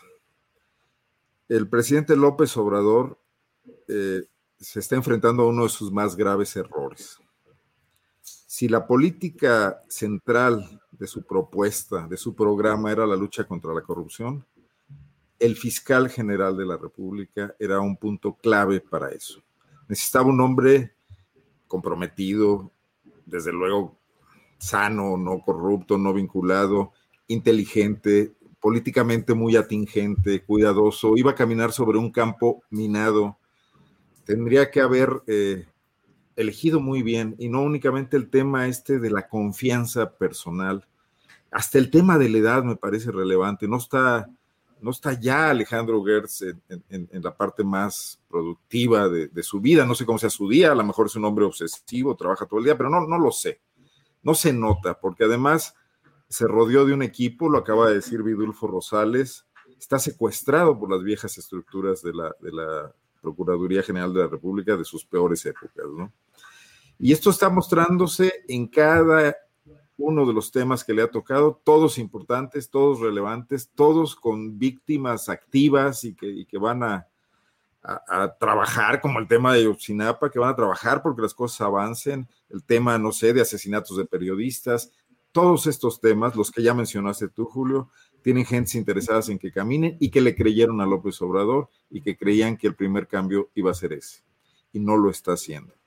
Escuchaba yo hace rato el video de Ricardo Anaya y lamento decirlo, digo, me critico profundamente, pero es la primera vez que tengo coincidencias con Ricardo Anaya. Por ejemplo, en el tema de por qué Lozoya no está en la cárcel. ¿no? Creo que entonces, eh, otra vez, como en el error que tú le señalaste, Julio López Obrador, varias veces, de que ha hecho crecer a muchos adversarios que eran enanos, a la revista Nexos, etcétera, a Krause, eh, pues ahora está creciendo, haciendo crecer a Naya. y, está contribuyendo a eso este tema de la, de la muy mal elegida estrategia jurídica de la Fiscalía General de la República. Pero además hay que eh, ver cómo se repite esto en todo el país, estado por estado esa estructura enorme centralizada en la Ciudad de México no está pudiendo atender los problemas de Chiapas, de Veracruz, bueno, de Guanajuato, de San Luis Potosí, porque no tiene una funcionalidad. Si tú hablas con un ministerio público de la federación en cualquier estado del país, te dice, estamos sin posibilidades de hacer nada, estamos sin recursos, estamos en manos de funcionarios corruptos designados desde la Ciudad de México, que están haciendo el agosto de su vida con todo, en las carreteras, en los retenes, en, en las retenciones de empresas que practican otras dependencias, la Profepa, etcétera, cobrando por todo. En Guanajuato acaba de haber una denuncia fuerte contra el delegado provisional de la Fiscalía General de la República por cobros a los abogados por cada trámite que se hace. ¿Saben quién fue el primero que salió a defender al delegado? Fue el gobernador del estado. Porque claro, está, está con él, está con Samarripa, y entonces Alejandro Gersmanero no tiene aquí ni siquiera una figura confiable que le pueda informar de lo que pasa en Guanajuato. Yo me imagino que eso se repite en cada estado del país. Y esto está eh, mostrando los resultados que estamos viendo. Y yo no dudaría de que este vaya a ser el mayor tropiezo de la 4T mucho antes de lo que se lo esperaban y que deje vivo absolutamente el tema de la lucha contra la corrupción. En el caso de los científicos, yo no tengo la menor duda de los abusos que han estado cometiendo grandes eh, nombres de, la ciencia que ya trabajan exclusivamente desde la burocracia y que, y que gracias a eso obtienen enormes eh, eh, presupuestos, que esto ha venido ocurriendo desde hace tiempo en el CONACYT. Pero me imagino que habría que, habría, habría que haber existido un cuidado para ir con blancos muy precisos, no meter a todos en, el mismo cajón y generar esta respuesta corporativa y que además le da eh, oro molido a los críticos de, la cuarta transformación y, y, con mucho sustento y con mucha sustancia y que puede ser comprada en todos los escenarios como una persecución. Bueno, yo ayer escuchaba hablar, a, no sé, a Jorge Castañeda y Aguilar Camín comparando esto con el estalinismo y con las persecuciones de los juicios de Moscú, ¿no? Sí, sí, sí. Da, para todo. Pero bueno, Julieta Fierro es una mujer con una gran credibilidad y también ella está ahí preocupada y está siendo escuchada por medios de comunicación internacionales. Eh, eso buscabas, o sea, en realidad, y luego tenemos los temas donde Gertz Manero está personalmente involucrado como, y, y la directora de CONACYT como su, propia, eh, su propio ingreso al Sistema Nacional de Investigadores absolutamente cuestionado, que yo no sé qué necesidad tenía de eso o de qué tamaño es esa vanidad. Y en todo caso, vuelvo a lo mismo, no parece ser el hombre que iba a llevar a cabo, que iba a ser un gran fiscal de la nación en contra del mayor problema que tenemos, donde desde el más eh, eh, precario regidor de un municipio hasta los altos niveles de la burocracia están cometiendo delitos con el presupuesto público, con las decisiones públicas.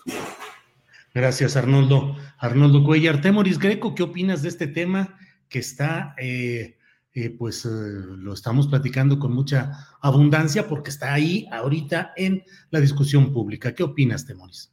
Mira, el Gers Manero es, es un buey salvaje en pleno jaripeo. O sea, es, es es tremendo. Está, no, no, no está haciendo nada, para lo cual fue, fue colocado ahí, pero está invirtiendo contra todo por sus, en, en, gran parte, por sus intereses y fobias y problemas personales. La gestión de, de Gers Manero va a ser recordada como una bestialidad. Y apenas lleva dos años y medio en el cargo. Eh, fue designado para nueve años. O sea, nos faltan seis años y medio de Gers Manero. O sea, urge, urge a la nación y le urge también a Andrés Manuel que el señor se jubile o algo se haga con él. Pero, pero tiene que irse de ahí porque de, veras es un desastre lo que está haciendo. Y está, como, como ya señalaban mis compañeros, nuestros compañeros, está proveyendo de munición para pues, debilitar, en lugar de fortalecer, para debilitar esta lucha contra la corrupción es grave. Ahora, hace un momento, hace unos, unos, minutos, estaba viendo a unos trabajadores que, eh, de los que reparten gas en, en, Ciudad de México. Y vi que tenían una manta que, decían, señor presidente, no nos quite nuestro, nuestro empleo. Y esto obviamente en, en relación con las, eh, los, los cambios que se están introduciendo para evitar los abusos en el cobro de gas. Y, yo estaba pensando, bueno, esos señores tienen pinta de ser eh, parte de la, de la, base social que eligió Andrés Manuel ¿Será que ahora se arrepienten? ¿Será que ahora eh, piensan que debían haber votado por el PAN o, haber hecho otra cosa? ¿Qué es lo que habrían pensado ellos? y obviamente están molestos porque ahora los tocaron. Pero siento que en muchos casos todo el mundo esperaba que la lucha de corrupción se dieran los bueyes de mi compadre. O sea, que, que se afectara o sea, sí, vamos a cambiar las cosas porque ya no podemos con esto. Pero aquellos, aquellas partes de la corrupción de las que yo me beneficio, que por favor no me las toquen. Y ahí es donde me parece que se está demostrando la amplitud con la que el sistema de corrupción ha permeado en toda la sociedad, que esto era inevitable, pero también cómo no nos gusta que nos molesten cuando estamos haciendo algunas cosas. Eh, corrupción la hay por ejemplo, en, temas de, cultura.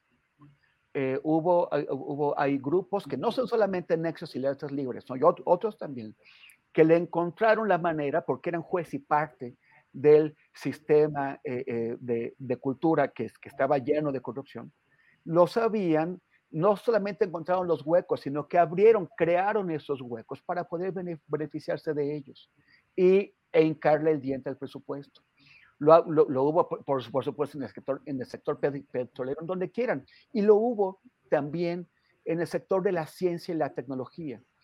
Estoy viendo que esta reacción que ha habido en, la en las universidades, en, en, distintos ámbitos de la, de la academia y de, y de, las comunidades de la ciencia y la, y la tecnología, esta reacción de grupo, esta reacción instintiva de grupo que está alimentada obviamente por el buey Gers Manero por la forma en que se ha conducido, por la, por la intención de tratar a las, a las personas que está intentando inculpar, de tratarlas como si fueran delincuentes peligrosos y mandarlas al, al, al, al, ceferezo de alta seguridad del altiplano o alguno parecido. O sea, la forma en que lo está haciendo es venal, es torpe, es, va bastante más allá de un problema de comunicación y y, además probablemente también está intentando imputar a, gente que no, no, tiene tanta responsabilidad como quienes han armado esta red. Pero sí, sí me parece que debe atenderse la corrupción en el sector de la ciencia y la, tecnología. Pero ahí sí, ya no nos gustó, ya no nos gusta. Esta tontería fue, eh, o sea, la, manera tonta en que se está manejando este asunto, va al grado en que un senador, un senador que también tiene cola que le pisen, el senador Guadiana de Coahuila, dice, vamos a investigar las universidades. A mí no me parece, nadie debería pensar que las universidades están más allá del sistema de justicia. Fue en universidades donde se armó este esquema de, de corrupción que llamamos o que llamaron la estafa maestra pero no es a partir de que un senador en un momento de oportunismo trata de lanzar lo que parece una cacería de brujas eh, en contra de las universidades. La justicia tiene que eh, realizarse, nadie, nadie tiene que estar más allá de la justicia, ni las universidades, ni los académicos, ni los rectores, ni, ni los científicos, pero eso se tiene que hacer proveyendo justicia, no que parezca que hay otro tipo de motivaciones detrás, que es lo que nos hacen ver Gates y Guadiana.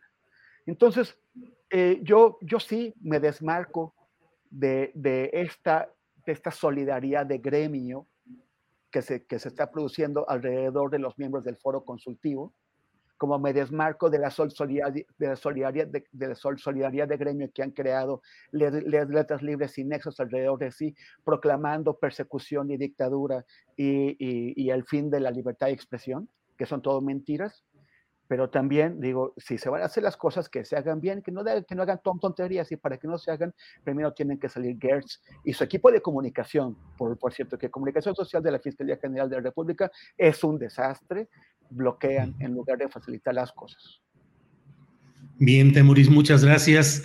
Bueno, pues eh, podemos pasar a otro tema. Te propongo, Arturo Rodríguez, ¿cómo has visto esta visita de hoy del presidente López Obrador a Sonora para ofrecer el perdón oficial del gobierno de la República, del Estado mexicano, al, a la población yaqui de aquella entidad? Estuvo acompañado el presidente López Obrador de Cuauhtémoc Cárdenas, el ex candidato presidencial, hijo del general Lázaro Cárdenas, que también tomó en su momento acciones a favor del pueblo yaqui. ¿Qué opinas de este acto de hoy, Arturo Rodríguez? me parece un, gesto simbólico importante y como todo gesto que corresponde a un proceso de justicia transicional es un acto político ciertamente de importancia y pues por la forma en la que yaqui ha sido eh, agraviado a través de, la historia de este país y particularmente de la historia reciente. Yo creo que ahí eh, pues hay varios temas que sin embargo resultan eh, delicados.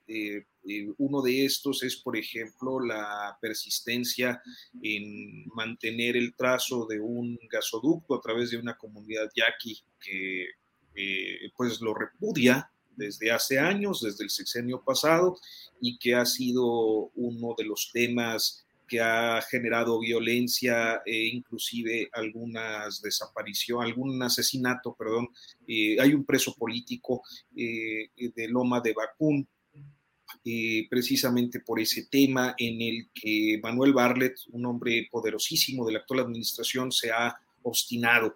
me parece que no es el único caso, hay diferentes asuntos que al pueblo yaqui le están afectando en, estos tiempos y que bueno, pues sería eh, muy interesante poder, eh, yo creo que eh, encontrar la forma de resolver las diferentes problemáticas del yaqui, además de este perdón que, insisto, es un, acto simbólico, un acto histórico, eh, no deja de llamar la atención eh, la presencia de, de, Cuauhtémoc Cárdenas, alguien que ha sido particularmente crítico con el presidente López Obrador en diferentes momentos, que ha posado para la foto con opositores eh, pues de poca eh, digamos que de poca importancia, pero muy virulentos al gobierno, eh, entre otros me parece que Gabriel Cuadri,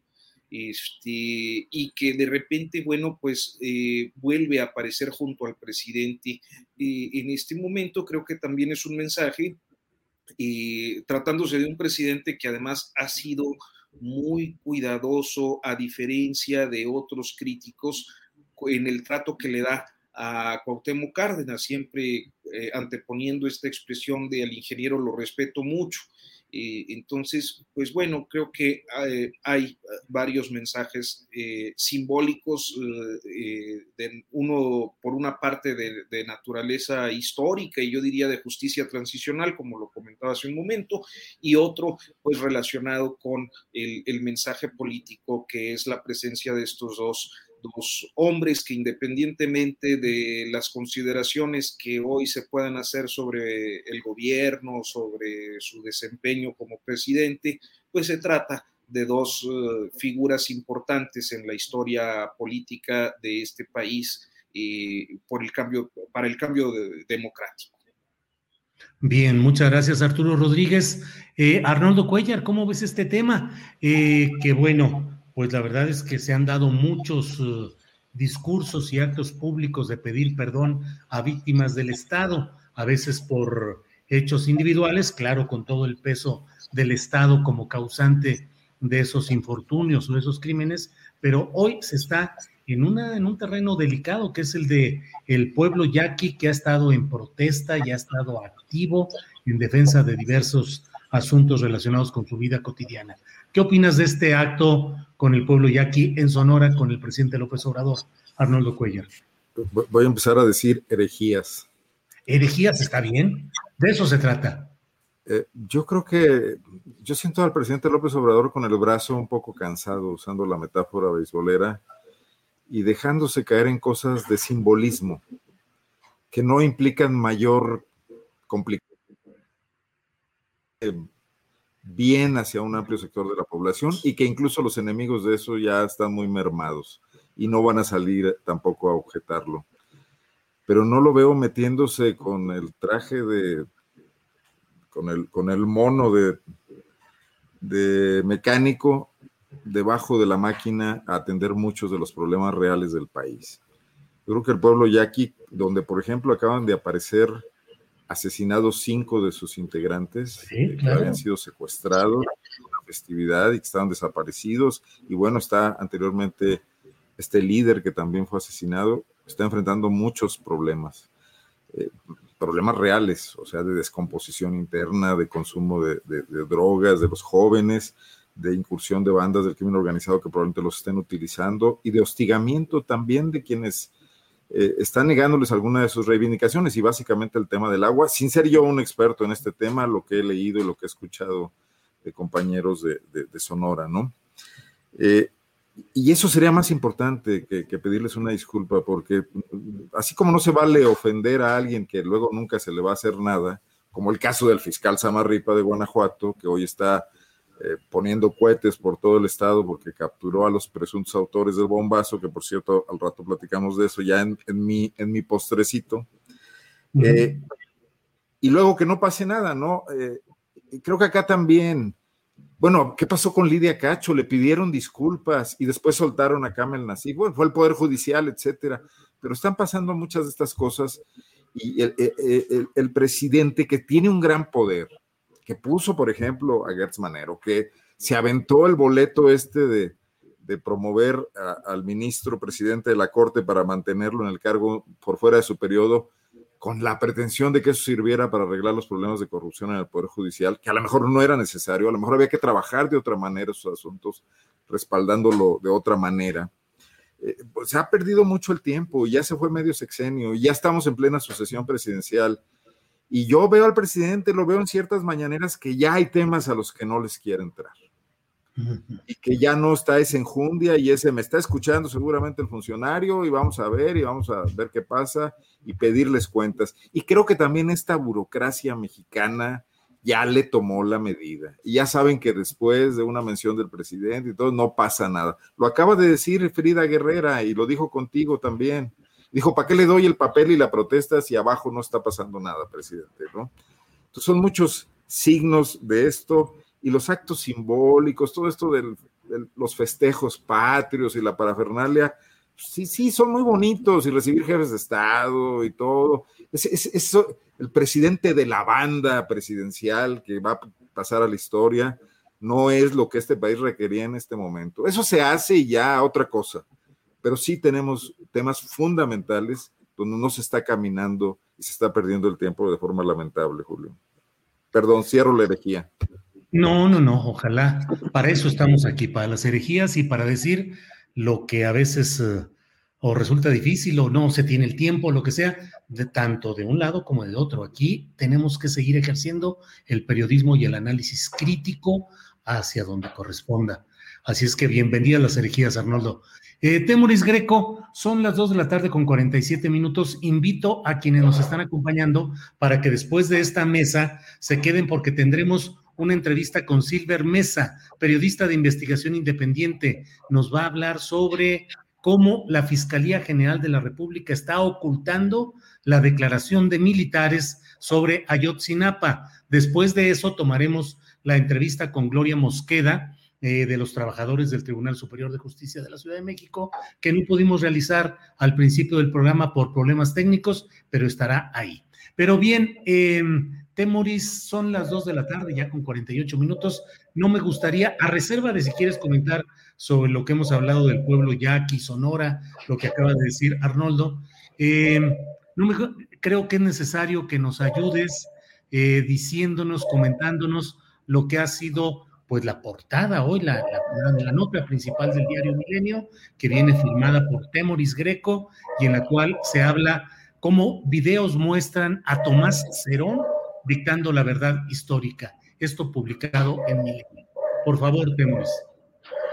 Bueno, sí, primero eh, abrir con diciendo que yo estoy de acuerdo con la, con la herejía del querido Arnoldo, este, que, que, además pronunciar la palabra herejía en Guanajuato sí está de riesgo, ¿eh? sí es, sí es este, tener valor. Pero, y, y, y, estoy de acuerdo con mucha tristeza, porque a los yaquis los están masacrando, los están masacrando, eh, eh, y fueron, o sea, se, llevaron a 10 personas de un golpe 10. 10. O sea, es que la, la, cifra no puede quedar ahí. Y, lo que ellos ven es que mientras les van a pedir perdón, lo cual a mí me parece muy correcto, muy adecuado, son gestos simbólicos importantes, simbolismos, pero los simbolismos tienen valor. Mientras están haciendo eso, están, las vidas de muchas familias se están destrozando. Y hay gente que está afuera, o sea, están los, los, los secuestrados, los, los asesinados, pero están también los, los que han tenido que desplazarse, los que están en varias ciudades del país, porque, porque ni, el, ni el gobierno del estado de Sonora, ni la fiscalía de, de Sonora, ni mucho menos la Fiscalía General de la, de la, de la República están atendiendo la emergencia que viven los yaquis que están sufriendo las ofensivas del crimen organizado. Y me da muchísima tristeza que les pidan perdón cuando se acaban de llevar a 10 personas y ya encontraron los, los restos de 5, probablemente aparecerán otros 5. Y es gravísimo lo que está pasando. Pero bueno, este, vamos, como nos queda poco tiempo, vamos al tema de los videos. Eso es parte, Julio, de, de, un, de, un, de una investigación que está apareciendo en, en la portada de Milenio. apareció la primera parte el viernes, otra hoy, y mañana estará otra. Y, y el hecho de que aparezca en, en, ese periódico es importante, significa mucho, pero bueno, ya lo dejo a, a, nuestros, eh, al, al, público y a ustedes para que lo comenten si quieren o, lo cometemos en otro momento. Pero eh, sí, el, o sea, sabíamos que había habido torturas, pero ¿cómo, ¿cómo se habían producido esas torturas y para qué habían servido? Esto es relevante. Algunos organismos internacionales habían eh, aplicado protocolos conocidos mediante entrevistas a los testigos, a, los torturados, para determinar que había habido torturas, pero eso así como que queda fuera del alcance de la gente, ¿no? O sea, ¿qué nos están diciendo? ¿Qué protocolos? ¿Cómo se hace? ¿Cómo pueden estar seguros? Bueno, el, ellos, los torturadores, para empezar, Tomás Herón, entonces director de la Agencia de Investigación Criminal, tenían tal seguridad en que controlaban el aparato del Estado y que su impunidad era plena, que no tuvieron reparo cuando el CISEN, con agentes del, del estuvieron presentes en todas sus sesiones de interrogatorio donde torturaron a personas. Y ya queda clarísimo para cualquiera que tuviera dudas, eh, sobre todo para nuestros colegas periodistas que se dedicaron a, apoyar la, mentira histórica y, dudaron de que hubieran eh, existido estas torturas, pues ya quedó claro. Para ahora, ¿cómo, ¿qué es lo que se hacía?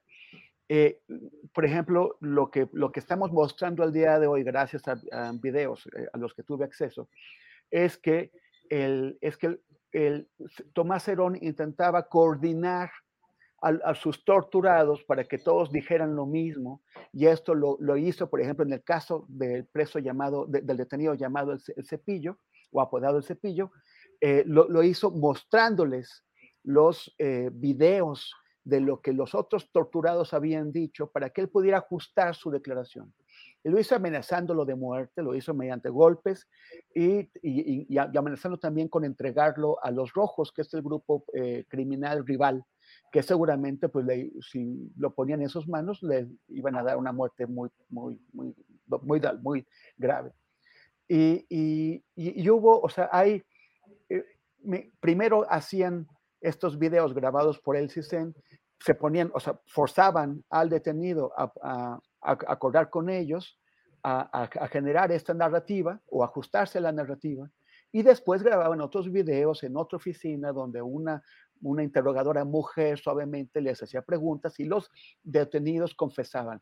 Siempre es muy interesante en, la, en la, documentación de, los, eh, de, de, cómo se armó esta mentira histórica eh, que obran en el expediente oficial, eh, cómo siempre los policías dicen que los, o sea, para justificar eh, la, los, la, las huellas de golpes que tenían los detenidos, siempre dicen que eh, se cayeron cuando estaban corriendo, cuando estaban intentando huir, y también dicen que confesaron espontáneamente, que dieron sus nombres, o sea, hay una colaboración para autoinculparse increíble. Entonces, es, es eh, lo que esta, esta investigación es esto, es cómo se fabricó la, la, mentira histórica, que fue hecha en tres días. O sea, improvisaron su mentira histórica entre el 27, el 28 y el 29 de octubre de 2014 y después intentaron reforzarla en enero de, de 2015. Y los videos están ahí para que los vean, para que vean cómo se hizo, para, que, para quien tenga dudas. Se habían eh, conocido algunos videos antes, pero de manera aislada, inconexa, eh, no se podía entender con qué propósitos estaban haciendo las, las cosas. Ahora lo que, lo, lo que hemos hacer es obtener evidencias nuevas, reunir eh, tes, tes, testimonios, documentos, para documentar cómo se fraguó, cómo se fabricó la mentira histórica, que muchos de esos colegas, insisto, defendieron como si se tratara de, de un dogma de fe.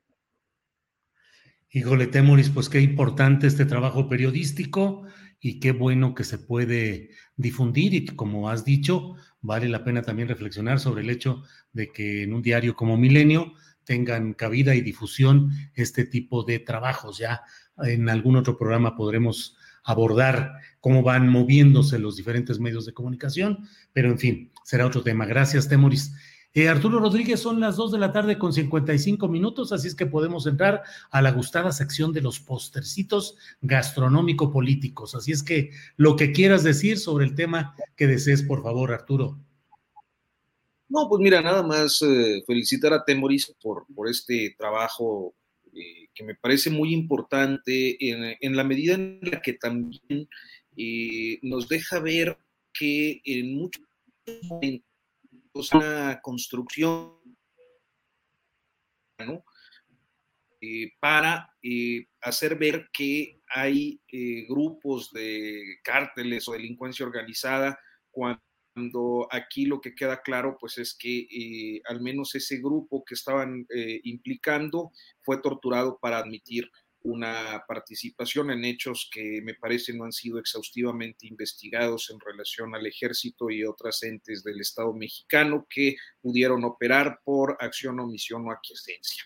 Entonces, este, pues mi felicitación a Temoris, creo que es una, un trabajo muy, muy, muy importante para eh, ir avanzando en el esclarecimiento de esos hechos tremendos de 2014. Eh, por otra parte, eh, muy rápido quiero mencionar que, eh, bueno, pues están por resolverse los asuntos de Michoacán y del estado de Nuevo León. Eh, me parece muy lamentable lo barato que sale eh, violar la ley electoral.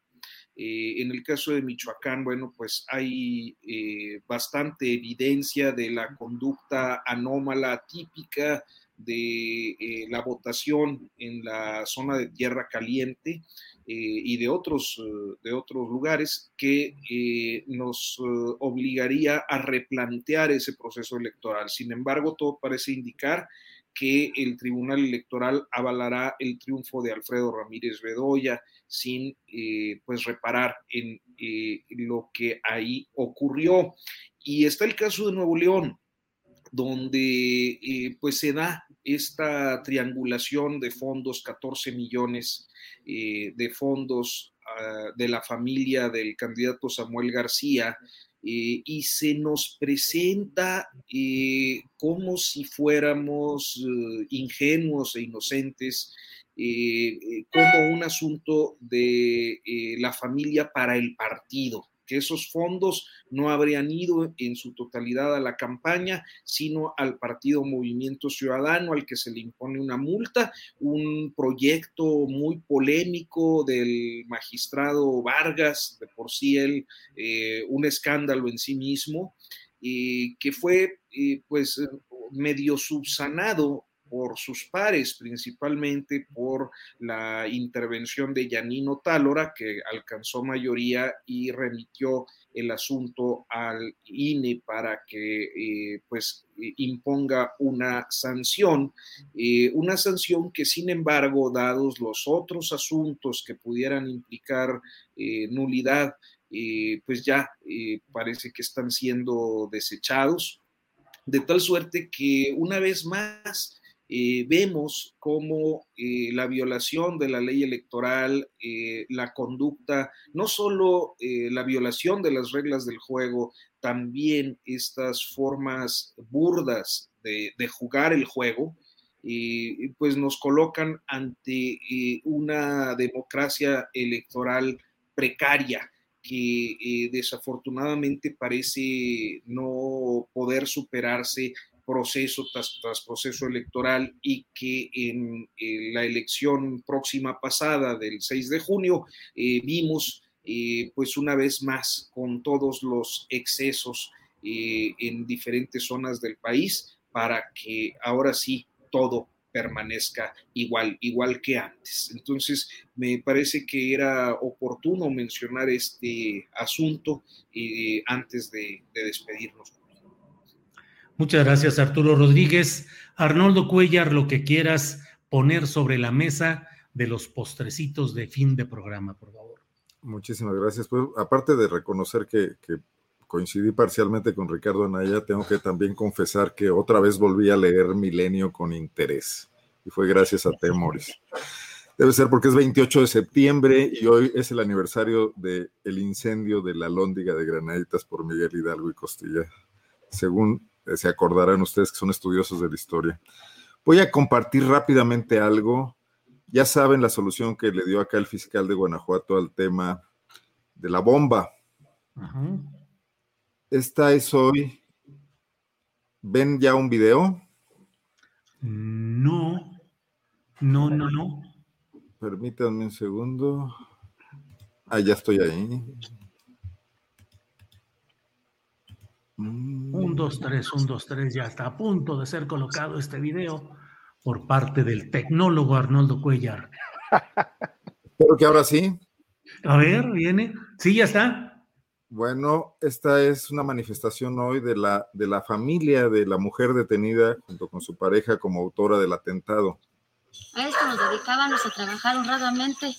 Ella me ayudaba los días que no tenía clases en la telesecundaria. Aquí está la prueba en que me ayudaba a trabajar vendiendo elotes. Eso era nuestro trabajo honrado. O sea, muchos que la conocen, apóyenme y ayúdenme, por favor, porque es mi hija y ustedes nos conocen y saben que somos honrados. Mi hija no podía saber hacer eso, esa bomba que dicen que, ellos fabricaron. Ellos son de campo. Ella se casó, es ama de casa y cuando venía a vernos nos apoyaba en el campo a trabajar. A nosotros, que sus padres. Por eso quiero que nos apoyen, que nos ayuden con sus oraciones también. Por favor, que se haga justicia. Aquí está la gente que la conoce, que saben quién es, que saben que es, que es ama de casa, son trabajadores de campo, no son capaces de hacer eso, son inocentes, queremos justicia. Ayúdenos para que haya justicia. Bueno, esos son los peligrosos terroristas de Carlos Amarripa, que el presidente un poco avaló la situación porque dijo ya los capturamos a los culpables. Bueno, pues qué te decimos. Así están las cosas por allá, Arnoldo. Bueno, pues gracias. Gracias. Temoris Greco, eh, tu comentario final, el postrecito. Ya me quedó el sabor amargo con esto de lo que acaba de verse ahí de Guanajuato, pero bueno, recuperemos el sentido gastronómico. Temoris, tu postrecito, por favor.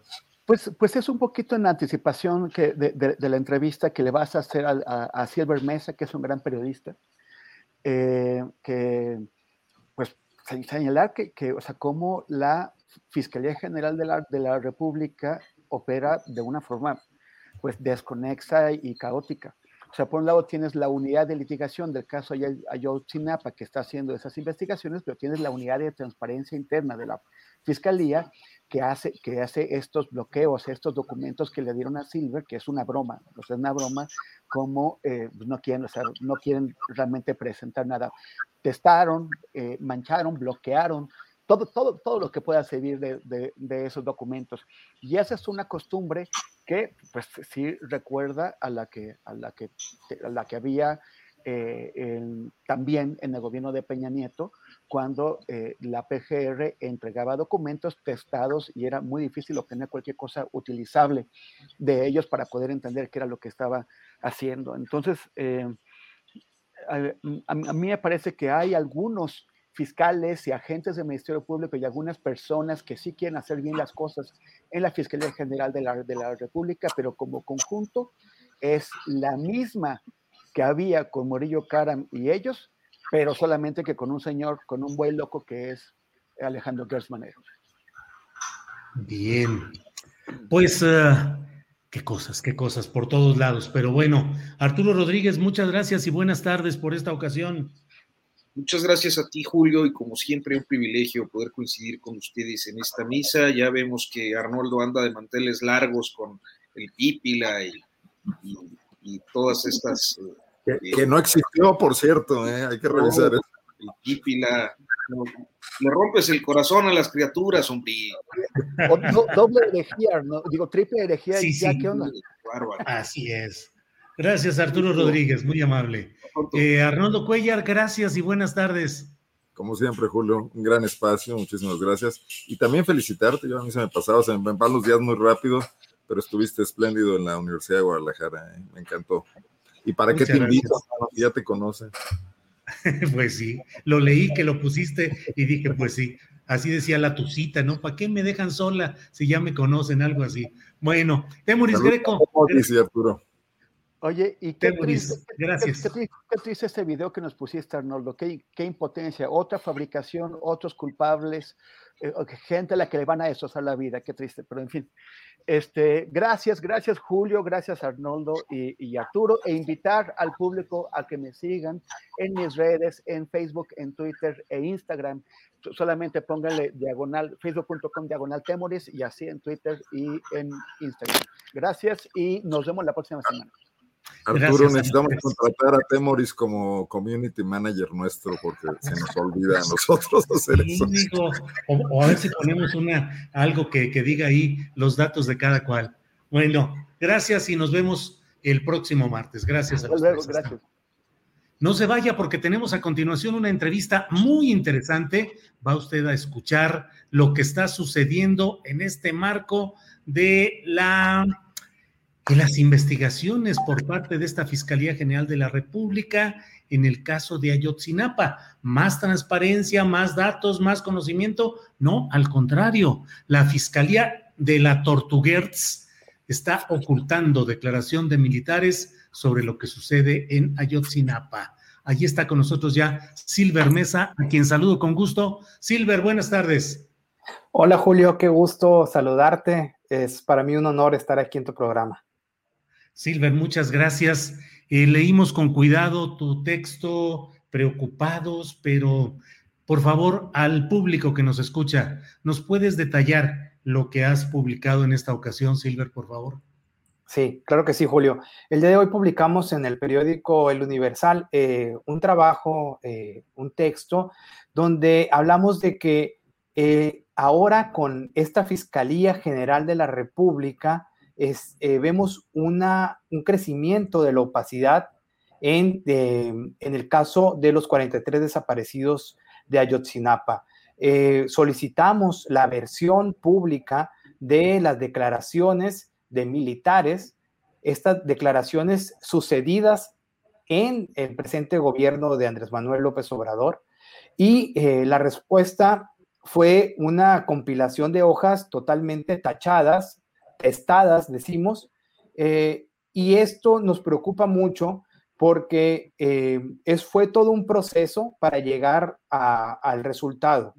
Solicitamos la información meses atrás a la fiscalía, la fiscalía la niega porque es una investigación abierta, pero el INAI le recuerda a la fiscalía que tiene que abrir esta información porque las investigaciones eh, donde hay violaciones graves a derechos humanos y delitos de lesa humanidad pueden ser conocidas a través de la ley de transparencia. Y lo que hace la fiscalía es que entrega una información, pero llena de puros eh, tachones, de puro eh, información totalmente ilegible. Y mira, no lo traía preparado, como dicen luego, pero este es el documento que, que nos entregan, ¿no? Aquí vienen los logos de la FGR y eh, aquí se puede ver, por ejemplo, ¿no? de cómo está totalmente, prácticamente todo está tachado, prácticamente no se puede leer nada eh, de lo que viene aquí, más que una que otra información.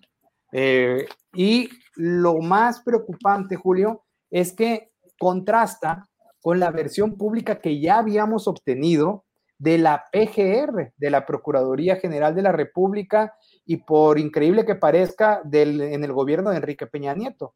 En el, a finales del gobierno de Enrique Peña Nieto, en el año 2015, eh, solicitamos, bueno, nos entregaron la versión pública del expediente de Ayotzinapa y gracias a esta entrega eh, pudimos conocer eh, ya con, con más elementos, con elementos verificables, que la llamada verdad histórica en realidad era pues una mentira histórica, como sabemos.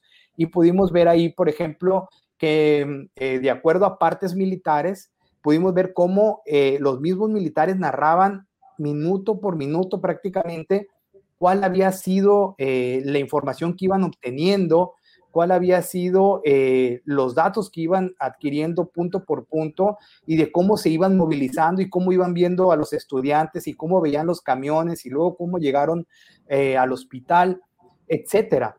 Y, eh, y, pudimos ir conociendo esta información, además de, mucha información más, por ejemplo, que, militares, es, como lo sabemos, de inteligencia, estuvieron monitoreando el, actuar de los estudiantes vestidos de civiles, de cómo estaban revisándolos desde el C4 eh, y, más información, como que sí había llovido en el basurero de Cocula, a pesar de que hablaban de la quema, eh, de cómo, por ejemplo, ah, sembraron casquillos percutidos en el propio basurero para simular que los habían matado ahí, etc.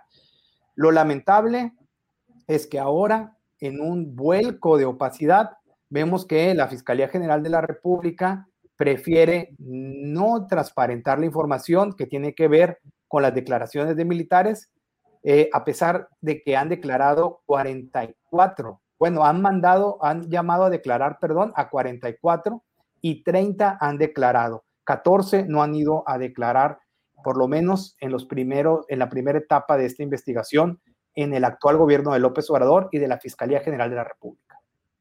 Silver, ¿has visto otro expediente parecido? Es decir, yo he visto algunos, pero son unas cuantas hojas las que están normalmente tachadas, testadas, y bueno, eran prácticas, digamos, del pasado político y administrativo y gubernamental. Eh, pero ahora, con esta Fiscalía General de la República, pues resulta, debería resultar contradictorio con el espíritu de estos nuevos tiempos, pues lo que está haciendo el fiscal general de la República. Eh, ¿Es usual que se testen o se oculten este tipo de datos, Silver? Es usual que se testen estos datos, pero la diferencia ahora es que el INAI ordena que se liberen. Esa es la, gran diferencia. El, el, INAI ordena que se revelen estos datos y que se cree una versión pública. Y lo más interesante es que esto ya había pasado en el finales del sexenio anterior. Ya se había otra vez testado, ya se había solicitado una versión pública por parte del INAI, pero en aquel entonces el INAI revisó durante semanas, revisó que la PGR no se excediera en el tachado de los documentos. Y ahora, aunque yo hablé al INAI para preguntarle si ellos habían revisado este recurso de revisión, eh, nunca me contestaron, no me terminaron de confirmar si lo habían hecho. Entonces, lo que vemos ahora es una postura muy cerrada de la fiscalía, pero eh, tengo que decirlo también, no, no, no me queda claro que el INAI haya hecho su trabajo, no me queda claro que el INAI haya revisado realmente que se haya eh, entregado la versión que se tenía que entregar. Y pues esto viene acompañado eh, Julio, de algo que, realmente también nos tiene preocupados a muchos eh, eh, periodistas que, que trabajamos mucho los temas de transparencia, que es que vamos viendo que van incrementándose de parte del gobierno federal la cerrazón, el cierre de la información con, diversas, con diversos motivos. Por ejemplo, uno es que es muy común ahora con este gobierno federal que eh, se les solicite la información, que se les ordene que la entreguen, pero que la respuesta sea que la información no existe, la inexistencia de la información. Y ahí hay una, eh, eh, ha ido creciendo esta respuesta por, y, y, es, muy, es muy complicado poder demostrar que no es cierto, que sí existe la información, porque pues nadie, ni siquiera el INAI, va a poder ir a meterse a los cajones de cada dependencia para decirles eh, que la información en realidad sí existe. Y, esto ha ido creciendo eh, en, este, en este gobierno, ha ido creciendo ese argumento y bueno, cuando vemos cosas como el de la Fiscalía General de la República, eh, que incluso toma decisiones de testar estos documentos que ni siquiera el gobierno de Peña Nieto había tomado, pues bueno, entonces ya realmente es algo que nos preocupa mucho. Demasiadas eh, circunstancias en las cuales pareciera haber eh, conductas omisas o irregulares o contradictorias del interés público en la Fiscalía General de la República y en este caso, tanto en lo que tú señalas, Silver, documentadamente y en términos estrictamente periodísticos, pero en general pareciera haber una tendencia que ya ha dicho el propio Vidulfo Rosales, abogado de los eh, familiares de los desaparecidos de Ayotzinapa, eh, pues pareciera haber una reticencia, una incomodidad en diversas esferas del gobierno federal para abordar el tema de la responsabilidad de los militares en el caso Ayotzinapa. ¿Coincide, Silver? ¿Ves esa, esa nebulosidad eh, generalizada respecto al tema castrense en cuanto a Ayotzinapa? Sí, definitivamente, Julio. Eh, leí esas versiones de Vidulfo y coincido plenamente en que hay una posición oficial, una posición gubernamental eh, y desgraciadamente la Fiscalía General de la República también, aunque legalmente es autónoma, de proteger, de blindar a el ejército mexicano y a los integrantes eh, del ejército mexicano que pudieron incluso haber eh, participado, ¿no? Eh, y, es por lo menos esa es la sensación que nos da, porque eh, vemos por un lado que la Fiscalía Especializada sí está haciendo su trabajo de manera constante, de manera valiente, pero la estructura de la Fiscalía General de la República, los mandos de la Fiscalía, parece que no están en la misma sintonía que la propia eh, fiscalía especializada eh, del caso Ayotzinapa. Y sí hay una, eh, como un tratamiento protector, y es lo que vemos en esta versión pública, porque realmente no nos dan margen de lectura en, en, prácticamente nada, a pesar de que la misma fiscalía tiene en su página web la versión anterior, la, de, la creada en el sexenio anterior, donde sí se puede leer la información. Entonces sí, sí coincido en que hay un tratamiento especial y, me llama mucho la atención, Julio, que eh, pareciera que la transparencia en el, en el país eh, está empezando eh, a, a, anclarse en las decisiones presidenciales. Esa parte también es muy preocupante porque si tú recuerdas, si recuerdas, vemos a un, vemos como un aparato de transparencia empieza a opacarse porque eh, las instituciones empiezan a cerrarse, pero al mismo tiempo en las mañanas el presidente va decidiendo qué información debe de abrirse eh, pues a, su decisión. Entonces un día nos dice que se abra el expediente de Cienfuegos, que se abra eh, la información que tiene que ver este, en contra de Ricardo Anaya, que se abra con temas de AMSA eh, y nos van, que se abran expedientes del, del CISEN y él nos va diciendo qué es lo que sí se va a abrir de información. Cuando hay toda una estructura de transparencia que es la que nos debe de ir diciendo con el ejercicio de la ley qué es la información que se tiene que abrir y con base en las instituciones que están para ello. Pues Silver, Silver Mesa, Silver es periodista independiente, especializado en asuntos de investigación y de datos. Eh, él publica eh, sus trabajos en los medios donde eh, eh, se, llega a ese acuerdo para poderlo publicar, en este caso hoy en el Universal. Pero Silver Mesa es un periodista independiente que hace sus trabajos conforme su visión, su capacidad de investigación y luego pueden ser publicados en uno o en otro medio. Así es, Silver Mesa. Así es, Julio. Eh, soy un periodista eh, independiente que estoy trabajando con una colaboración constante actualmente en el periódico Universal pero también tengo otras colaboraciones. Bien, Silver, pues te agradecemos mucho esta oportunidad de asomarnos a este tema complicado y preocupante y seguiremos atentos. Silver, muchas gracias. Muchas gracias, Julio. Es un placer estar en tu programa. Igualmente, Silver Mesa, muchas gracias. Y bueno, mire, acompáñenos porque enseguida vamos a tener la entrevista que no pudimos hacer al principio del programa con Gloria Mosqueda. Ella es trabajadora del Tribunal Superior de Justicia de la Ciudad de México e integrante del colectivo de trabajadores organizados de ese tribunal. Gloria Mosqueda, buenas tardes. Buenas tardes, Julio. ¿Sí me escucha?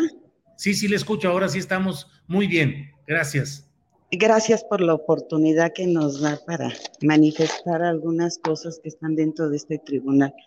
Nosotros ayer, ayer realizamos un, este, una manifestación afuera de distintas, este, de distintas partes del tribunal, en el reclusorio norte, en el sur, en salas penales, en frente donde está el consejo, en este, los juzgados civiles y en patriotismo, porque nuestra exigencia es de que se nos pague el retroactivo y los vales de despensa que son de diciembre del año pasado y enero de este año.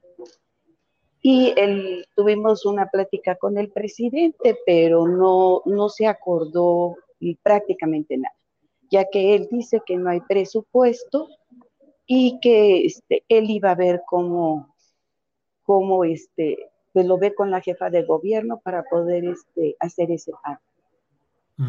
A nosotros nos llegó rumores de compañeros que él estuvo el sábado en la unidad de gestión número uno y que ahí hubo compañeros que le preguntaron que cuándo iba a ser el pago del retroactivo, ya que este simple se nos había hecho a más tardar en el mes de junio.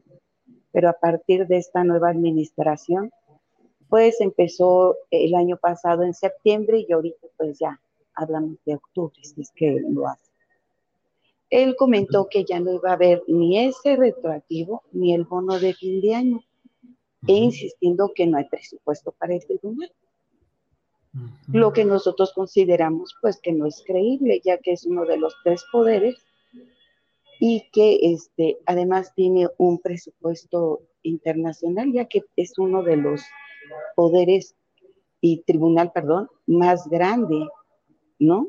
De América Latina o posiblemente, como diga el presidente, del mundo, ¿no? Entonces, no es creíble que no se tenga un presupuesto para pagarnos, pues, esta cantidad. Y... Tenemos... Sí, adelante. Sí, sí. Mire, tenemos este, compañeros de, este, que se quejan de las unidades de gestión por horarios excesivos de trabajo. Tenemos la digitalización, que ahí le preguntaríamos si era necesario en este momento realizarla, ya que se comenta que se pagan dos pesos por hora, cuando una copia simple cuesta un peso. Entonces, este, pues ese no sería motivo para que no se nos pagara lo ya trabajado en el tribunal. Eh, pues uh, Claro que resulta preocupante por la situación de abandono en las obligaciones laborales y al mismo tiempo también por lo que esto puede implicar en la afectación del trabajo en sí del Tribunal Superior de Justicia de la Ciudad de México, Gloria. ¿También hay esa afectación en la funcionalidad de este tribunal? Claro, este, tenemos compañeros que están trabajando casi 12 horas sábados, domingos, y no se le ve reflejado su tiempo trabajado, ya que el máximo de horas pagados son 18 horas a la quincena. Entonces, pues nosotros, este, sí, sí, como podrían decir que es mínimo, tenemos el 4% este, de aumento salarial, sería poco, pero yo creo que para los bolsillos de los trabajadores es muy significativo. Entonces, ¿perdón? ¿Qué sigue, Gloria? ¿Qué van a hacer? ¿Alguna otra protesta? ¿Alguna gestión legal? ¿Qué es lo que sigue?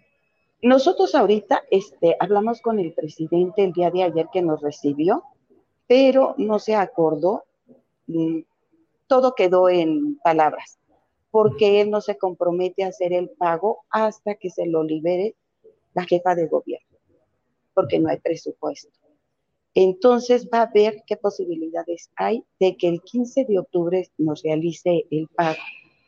Nosotros nos estamos organizando, los compañeros, para este, ver si él no hace esos pagos el día 15, como él quedó, pues entonces llamaríamos a cerrar el tribunal. Esa sería la segunda acción. Aparte de que ahorita pues estamos pidiendo salirnos de los sindicatos, sindicatos que no han funcionado, que lo único que hacen es este, acordar con el presidente tener a los trabajadores quietos por medio de amenazas. Yo pertenezco al sindicato de Ortelia, este, y ella en otras ocasiones nos hemos manifestado pidiéndole que nos entregue cuentas de nuestras cuotas, así como del dinero que le entrega la institución para las distintas actividades que tenemos. Pero la señora no fue capaz siquiera de, este, de escucharnos. Nos puso queja en el consejo y pues entonces ya no cumple la función de sindicato. Entonces estamos pidiéndole a los compañeros ahorita pues un retiro masivo de los distintos sindicatos que tiene el tribunal y conformarnos y organizarnos en otro distinto. Claro, sin que esto no, no se van a ir, tienen, se implica que tienen que dar cuentas de nuestro dinero, que se les hagan auditorías, que nos digan qué se hizo con ese dinero en tiempo de campaña, en tiempo, perdón, del COVID, ¿no? Entonces, ese dinero no tenemos cuentas, pero sí puntualmente nos han quitado de nuestra nómina el pago de esto. Entonces, eso sería lo que continuaría en caso de que el presidente pues hiciera oídos sordos a nuestras peticiones.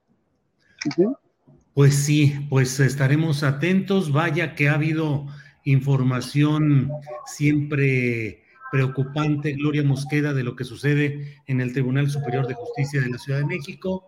Ahora cuando usted habla de lo que sucede con este presidente del Supremo Tribunal. Hubo un tiempo en el que también hubo muchos señalamientos cuando estuvo como presidente Edgar Elías Azar. Eh, y bueno, pues todo un, enredo de intereses y de eh, violaciones laborales y legales, irónicamente, en el Tribunal de Justicia de la Ciudad de México. A reserva de lo que desea agregar, muchas gracias, Gloria. Muchísimas gracias, Mire. Yo le agradecería que compartir con los compañeros que somos un colectivo, que los invitamos a participar con nosotros, organizados, y, este, y seguir adelante con esta lucha. Así como hacemos un llamado al presidente de, la República, a la jefa de gobierno y a la Asamblea Legislativa de la Ciudad de México para que nos apoyen y no permitan más atropellos a la clase trabajadora y que se respeten los derechos adquiridos y garantizados por las leyes. Eso sería nuestro comentario y agradecerle mucho su atención. Al contrario, Gloria Mosqueda, muchas gracias y seguimos atentos a lo que siga en este tema. Gracias y buenas tardes. Gracias. Bonita tarde. Bien, pues, ah, pues tenemos esta, todos estos uh, eh, pues movimientos de protesta, preocupaciones, exigencias, demandas laborales, de todo. Pero mire, para tener un panorama bien completo de lo que está pasando en el terreno informativo, vamos ya con Adriana Buentello, mi compañera productora y coconductora. Adriana Buentello, buenas tardes. ¿Cómo estás, Julio? Un saludo a todos los que nos están viendo, pues ya para cerrar este programa, Julio. Hay algunos datos interesantes. Hoy Julio, comentar que es el Día de la Acción Global por el acceso al aborto legal y seguro. Julio, pues luego de que la resolución de la Suprema Corte de Justicia de la Nación declaró inconstitucional la penalización del aborto que lo que obligaría ya a todos los juzgadores a ceñirse a este criterio en todo el país. Bueno, pues hoy México, en México, los, eh, aquí en la Ciudad de México particularmente, aunque estas movilizaciones se están y se han estado dando en estos últimos días en diferentes entidades, pero particularmente aquí en la Ciudad de México, colectivos feministas convocaron a una marcha a las 3 de la tarde. Ya deben de estar concentrándose en este momento en la estela de luz y a las 2 horas, a las 2 de la tarde empezaron a convocarse también en el Monumento de la Revolución. Se pide en esta manifestación como en estas eh, marchas la presencia es únicamente de mujeres. La marcha tiene como objetivo exigir el acceso al aborto legal, seguro y gratuito. También comentar, Julio, que por otra parte, eh, también hay que recordar que la Asociación Civil en favor de la mujer, a favor de la mujer y de la vida, invitó a la sociedad para que participen en esta marcha el próximo 3 de octubre. Esto justamente por la parte opuesta, se oponen a esta resolución de la Suprema Corte de Justicia de la Nación y que en esta marcha, como ya eh, lo has analizado y lo has comentado, Julio, pues también participa eh, en, esta, en esta convocatoria la Iglesia. Y en Chile, hoy justamente en Chile la Cámara, Julio, eh, aprobó en lo general un proyecto que despenaliza el aborto hasta las 14 semanas. Y pues vamos ahora a las redes sociales. Hace unas horas eh, la jefa de gobierno Claudia Sheinbaum y también Ken Salazar, el embajador de Estados Unidos en México, dieron a conocer pues, que se reunieron y sostuvieron un diálogo. Eh, Claudia Sheinbaum, la doctora Claudia Sheinbaum, eh, dijo que dialogaron sobre la historia común de los mexicanos en los Estados Unidos, también sobre el cambio climático, Julio, y oportunidades para la inversión en la Ciudad de México. Y por su parte, Ken Salazar agregó que también dialogaron sobre temas de salud y cooperación. Julio, y se lleva a cabo la, la comparecencia del canciller Marcelo Ebrard en el Senado de la República.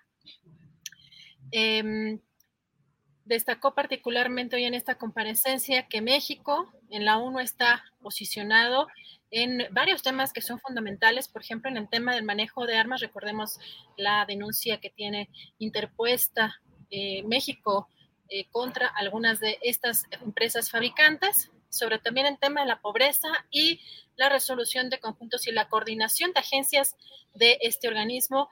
También hay que destacar que eh, Ebrard dijo que en la ONU interesa mucho lo que México tiene que decir y que también eh, pues asegura que el respeto a México en el exterior es uno de los mayores en la historia.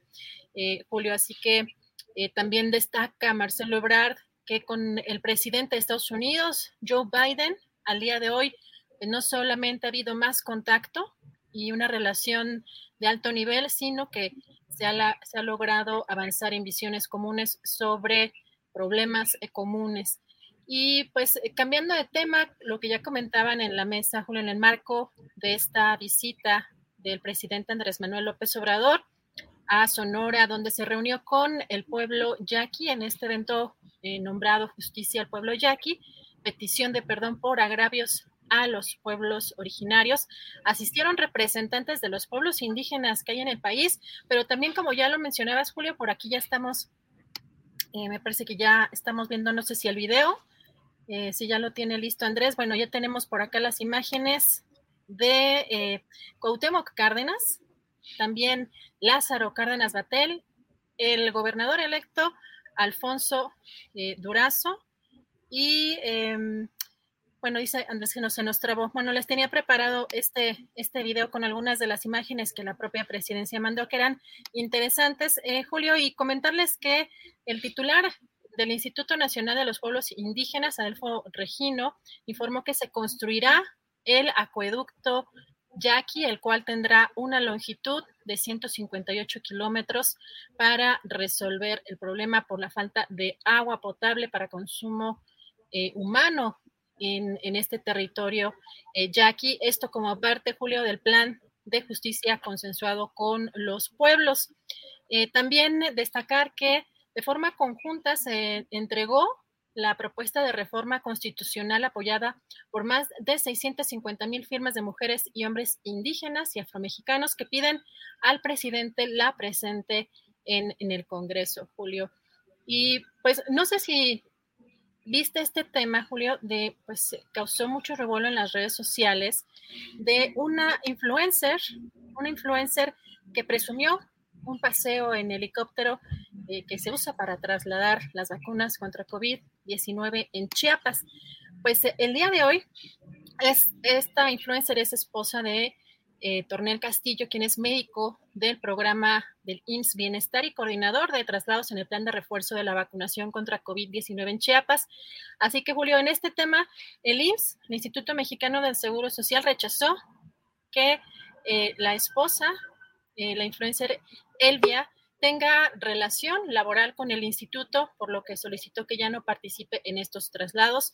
Y este médico, pues ya fue relevado de este encargo aunque permanece en sus funciones eh, previas, pero en este encargo, Julio, por lo pronto ya fue eh, relegado. También el Instituto Mexicano del Seguro Social eh, en Chiapas también dio a conocer que se va a llevar a cabo una investigación laboral para deslindar responsabilidades en este caso, Julio.